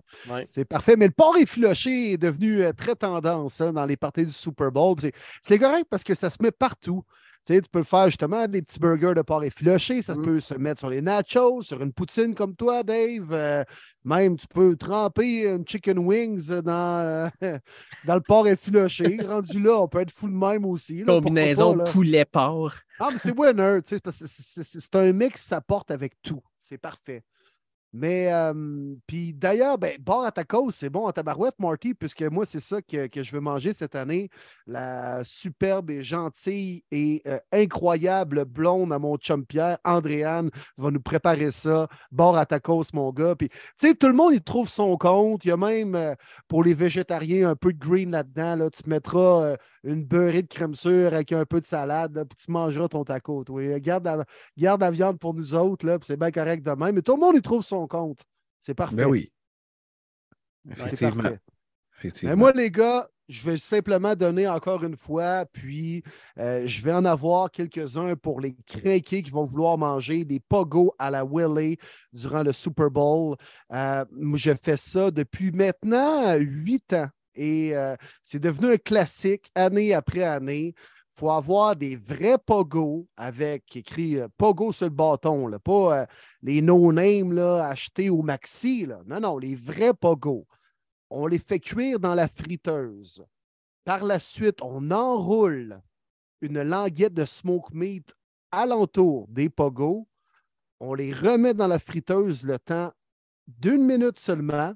On les ressort, petite sauce au miel, des pogos au smoke meat. Ça a l'air de rien, mais c'est un pur délice. C'est clair que c'est bon. C'est clair. La petite sauce, c'est-tu toi qui as fait ou t'as acheté- t'achètes une bouteille, genre? Non, on l'a fait, on l'a fait maison, homemade, là. Ouais, ouais, ouais. Puis tu on y Miel va, on- moutarde, genre? On y va avec le feeling. Là. Un, petit peu, un petit peu de sirop d'érable, un petit peu de miel, un petit peu de mayo. Ah ouais. Oups, un petit shot de ketchup, une petite de chaud de barbecue. Ah ouais. tu sais, c'est- Il n'y a pas de mauvaise réponse. Là. Tous les mix sont bons. là. Ah, je dirais pas que tous les mix sont bons, mais celle-là, il a l'air bien. Ça dépend de l'heure et de ce que tu as bu avant, mais Ouais. tous les mix peuvent être bons. Ah, c'est- j'ai faim. Hey, J'ai vraiment faim. Surtout à l'heure qui est rendue, là. Je ressouperais. Ah, sacrifice. Et puis ça va arriver vite. Là. Le- le- moi, j'ai j'ai déjà. Ça va être écœurant. Euh, puis avant de commencer à parler du match puis de nos prédictions, euh, vous écoutez le match avec qui? C'est quoi votre setup en fait? Toujours dans mon à la maison, à recevoir les gens. Puis j'ai, euh, tu sais, c'est genre de soirée que moi, je le dis genre à, tous mes amis. J'ai bien des amis qui n'écoutent pas le football, mais ils savent que moi, c'est, c'est, ma religion. Fait que moi, c'est simple. Je leur dis, in and out. À partir de 16 heures, tu arrives quand tu veux. Puis tu repars quand tu veux. Si tu as une famille, tu es occupé, tu dois revenir parce que tu ne veux pas laisser ta femme toute seule avec les trois enfants, tu t'en vas à mi-temps, pas de trouble, tu t'en vas à mi-temps. Tu veux écouter la game au complet avec moi, euh, pas de trouble, tu écoutes au complet avec moi, tu veux rester un peu après la game, pas de trouble, ou tu veux juste venir avant la game, mais tu t'en fous du foot, tu veux re- retourner chez vous, puis être en pyjama, regarder le foot avec ta blonde. I don't care. Vous faites ce que vous voulez, mais venez prendre une bière chez nous, c'est ce que je veux. Nice. C'est bon, ça. J'aime j'aime ce concept-là. Très cool. Bon, on brise pas les traditions. Même chose comme Marty. Euh, moi, chaque année, je vais chez mon chum Pierre euh, à Sainte-Catherine de la Jacques-Cartier en banlieue de Québec. Puis on écoute ça euh, dans son euh, beau domicile avec sa blonde Andréane qui nous prépare la bouffe. Il y a des fans des Saints, des Giants, des Browns, des Seahawks. Il y a un fan des Eagles également qui est très bien gros à avoir son équipe présente cette année. Alors, on va en avoir pour tous les goûts. Puis on, on fait la même tradition année après année. Moi, cette année, je casse ça un peu. Je m'en vais voir pour la première fois en. Ça doit faire au moins 12 ans que c'est pas arrivé, là, mais je m'en vais voir le Super Bowl avec mon père à Charlevoix. Fait que euh, je descends à Charlevoix avec la famille, puis euh, je m'en vais voir ça avec mon père. On va, on va regarder ça en famille. Fait que ça va être, ça va être différent de quand tu es avec une gang de chums. Mais ça va être le fun. Ça va être le fun de pouvoir euh, regarder ça en famille puis de pouvoir euh, profiter de ce moment-là. euh, surtout avec tout ce qui s'est passé cette semaine. Là. Disons que la famille, tu as le goût de la voir Ouais. euh, de Ouais, leur dire ouais. que tu les aimes. Absolument. ouais, C'est cool, une aussi. magnifique région en plus, mon Dave. Très cool. Ouais. Non, ça va être le fun. Ben oui, c'est une vision complètement différente. Puis toi, de toute façon, tu l'as célébré de mémoire. Tu nous as envo- envoyé des photos, je pense, c'est là deux semaines. Tu étais avec ta Mm. gang de boys dans un garage. Fait que, c'est- cool, tu l'as célébré de cette façon-là. Puis tu te dis, regarde, Super Bowl, je vais le passer avec des temps, avec des gens qui me sont euh, chers de notre vision. Fait que c'est tout aussi cool pour eux. Oui, ça va être différent. Écoute, tu sais, moi, j'ai eu bien des expériences Super Bowl. Tu sais, le 28-3, là, Pats Falcons, là, euh, ben, je l'ai vécu avec une appendicite. Euh, j'ai fini la game, je me suis ramassé à l'hôpital me faire opérer. Fait que cette game-là est vraiment aïe, aïe. claire dans ma Je tête. là. savais pas celle-là. Oui, monsieur. Ça a aussi mal fini. Wow. Ça a aussi mal fini que les Falcons cette soirée-là, mon Dave. Oh oui, monsieur. Eh, Écoute, mon chum avait fait un espèce de méga buffet incroyable.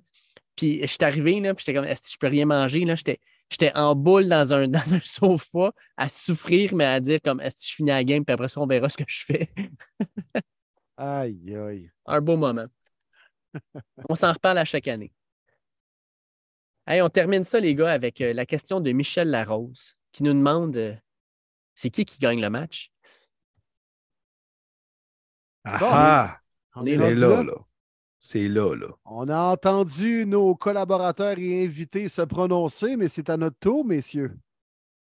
Ouais. Je vais y aller. Je vais y aller, les boys. Ça sera pas trop, trop long. Euh, vous savez que je travaille beaucoup, beaucoup, beaucoup. Fait que cette année, j'ai pas eu le temps d'écouter les NFL Network, d'aller beaucoup sur les réseaux sociaux. Fait que euh, ça va être plus court de mon côté. Ça va être un bon match. C'est tout ce qu'on demande. Puis je pense qu'on va être vraiment satisfait là-dessus. Quel genre de match allons-nous avoir? Est-ce qu'on va avoir le genre de match que la défensive des Eagles, la ligne de tranchée, va contrôler de l'autre côté? C'est bien possible. Est-ce qu'on va avoir une rencontre où ce que ça va être un genre de shootout, qu'on va se relancer, qu'il va avoir beaucoup de points? C'est possible aussi. Mais à ces deux questions-là, ça donne une victoire de chaque côté. Parce qu'on sait très bien que la ligne de tranchée, c'est les Eagles. Ils sont capables de mettre de la pression, comme on vous a eu il y a deux ans contre les Buccaneers. Ça va être vraiment en leur faveur. Et si on est capable de contrôler le temps, de bien courir le ballon, encore une fois, on le sait, les Eagles sont capables de bien courir avec le corps arrière et leur groupe de porteurs de ballon. Mais si c'est un shootout, dites-moi pas que Jalen Hurts est capable de rivaliser à Pat Mahomes. Il est sur une autre planète. Peut-être la planète Pluton que mon cher Willy parlait tantôt plus tôt dans le podcast. J'ai vraiment hâte de voir. Je suis déchiré. À chaque 5-10 minutes, je me demande vraiment qui, qui va gagner.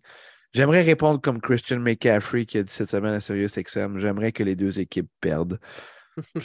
J'ai pas mal cette mentalité-là, puis c'est rien contre les fans ou quoi que ce soit. Euh, j'ai pas de parti pris aucunement. Je veux vraiment un bon match.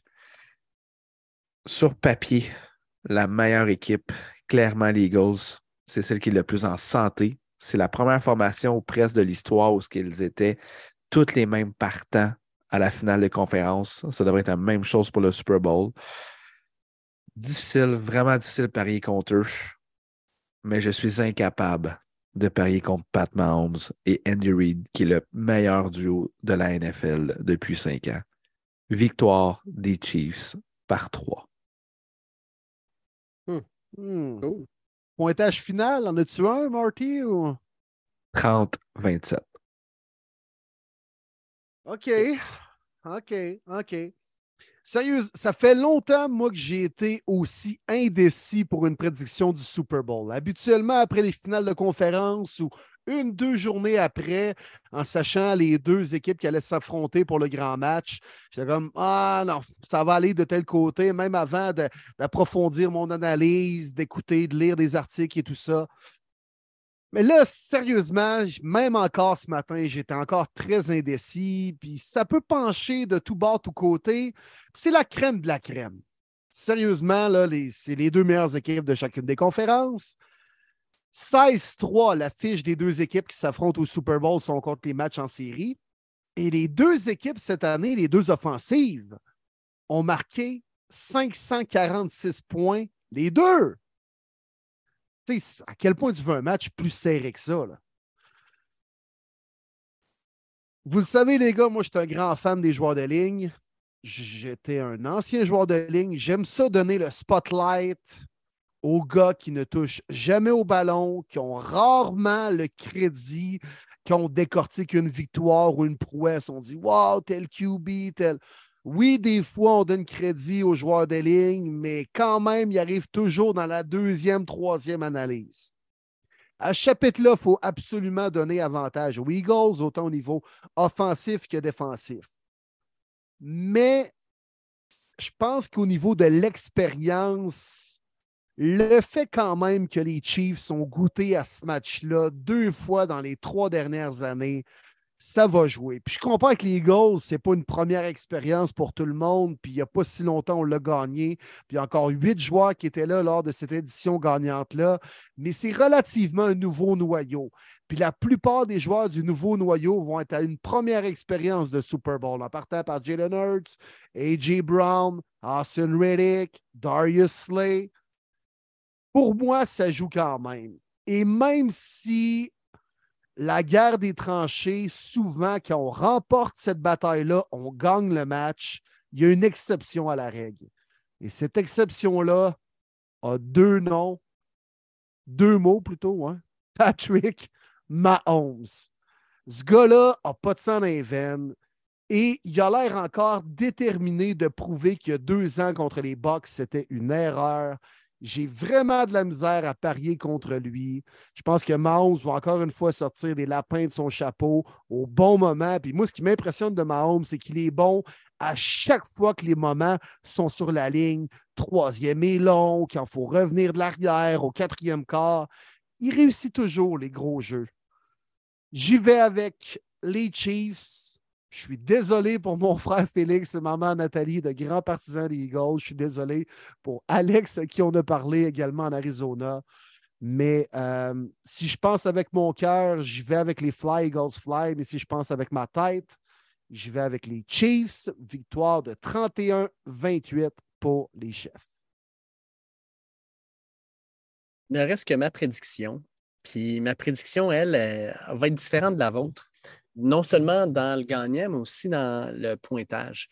Euh, les Eagles en Philadelphie, c'est une équipe qui, pendant toute l'année, ont dominé outrageusement leur, euh, leur, leur, opposition.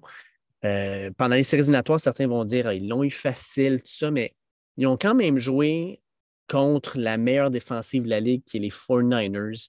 Ils ont couru 44 fois contre eux autres. ils ont couru pour 148 verges. Puis avec euh, un, Jalen Hurst qui n'était peut-être pas à 100% qui va être beaucoup mieux, je pense, cette semaine. Euh, puis les, les, Chiefs n'ont pas joué contre beaucoup de carrières mobiles. Euh, ils ont joué contre Kyler Murray, mais Kyler Murray, il, est mal entouré. Puis ils ont joué contre les Bills de Buffalo, puis Josh Allen leur a donné beaucoup de difficultés en courant le ballon. Jalen Hurts pourrait justement neutraliser les Chris Jones de ce monde en courant, en sortant de la pochette, en improvisant un peu comme Pat Mahomes le fait aussi. On l'a fait l'analyse, les gars. Euh, puis les Eagles dominent dans à peu près toutes les positions, sauf celle de corps arrière. Euh, puis au niveau des entraîneurs, oui, il y a un avantage aussi au niveau des Chiefs, mais ça joue sur le terrain aussi. Puis les athlètes des Eagles sont meilleurs que ceux des Chiefs. Moi, je vois un match où les Eagles vont prendre les devants euh, rapidement, vont garder cette avance-là. Les Chiefs vont euh, tenter de remonter. Puis à la fin, bien, les Eagles vont être capables de se distancer au quatrième quart. Euh, j'ai l'impression, pour moi, que les Eagles vont gagner ce match-là. Et dans mes prédictions à date, puis dans mes paris, j'ai non seulement pris les Eagles gagnants à moins 2, mais moi, je dis que les Eagles vont gagner par 13 points. Euh, je vois une victoire des Eagles 30 à 17 avec un touché à la fin, de, la, fin du quatrième quart, probablement, pour aller creuser cet écart-là un peu plus. Un genre de 23-17 qui devient 30-17 à la fin.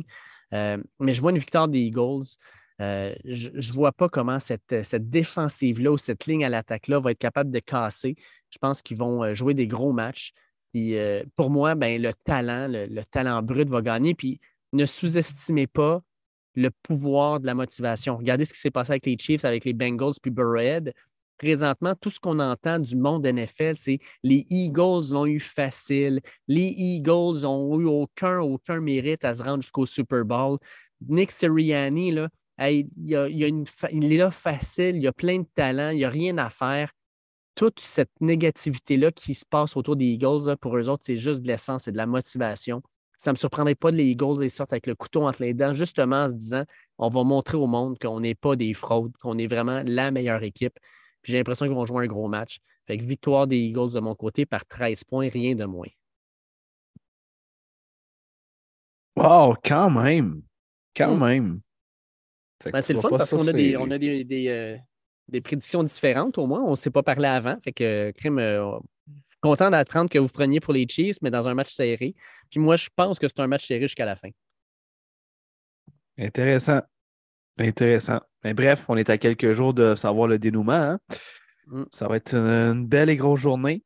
Il y en a beaucoup qui disent que ah, c'est triste parce qu'après ça, le football, ça s'en va juste euh, en août pour la pré-saison puis en euh, septembre pour la saison.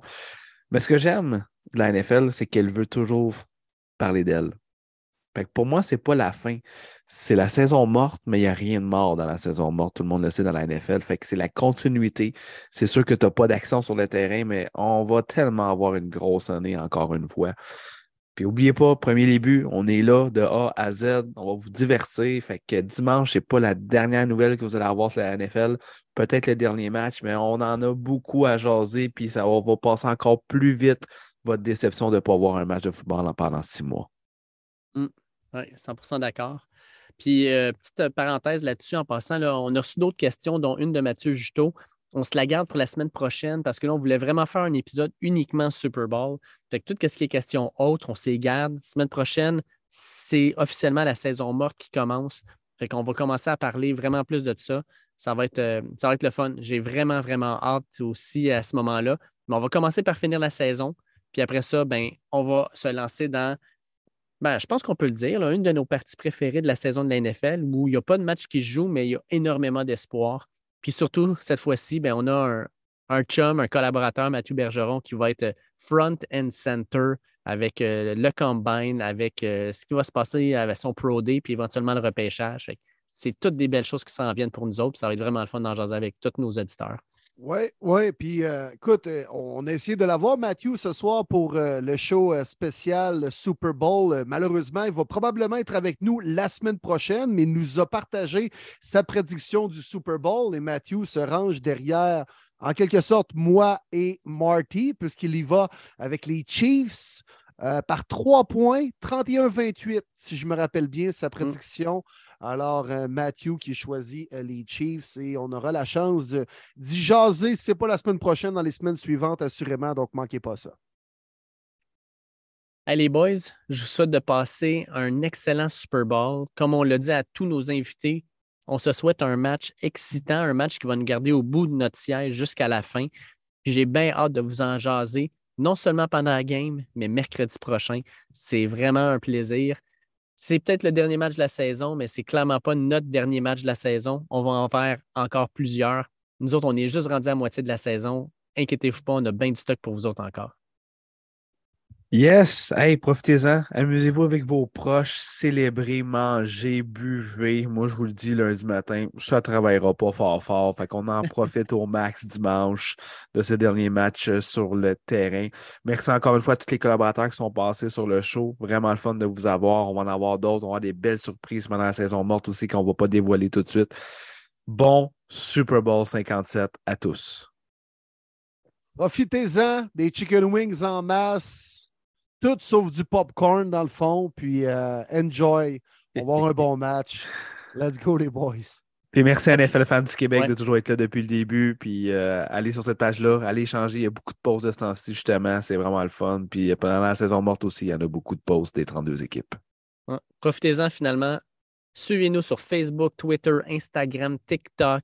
Euh, cliquez sur suivre sur le podcast euh, quand vous êtes dans votre application. Donnez-nous un petit commentaire, une petite note sur 5 étoiles. Puis euh, écoutez, un plaisir d'échanger avec vous autres à toutes les semaines. On se reparle la semaine prochaine. Bon Super Bowl à tout le monde. Attention à vous autres. Super Bowl!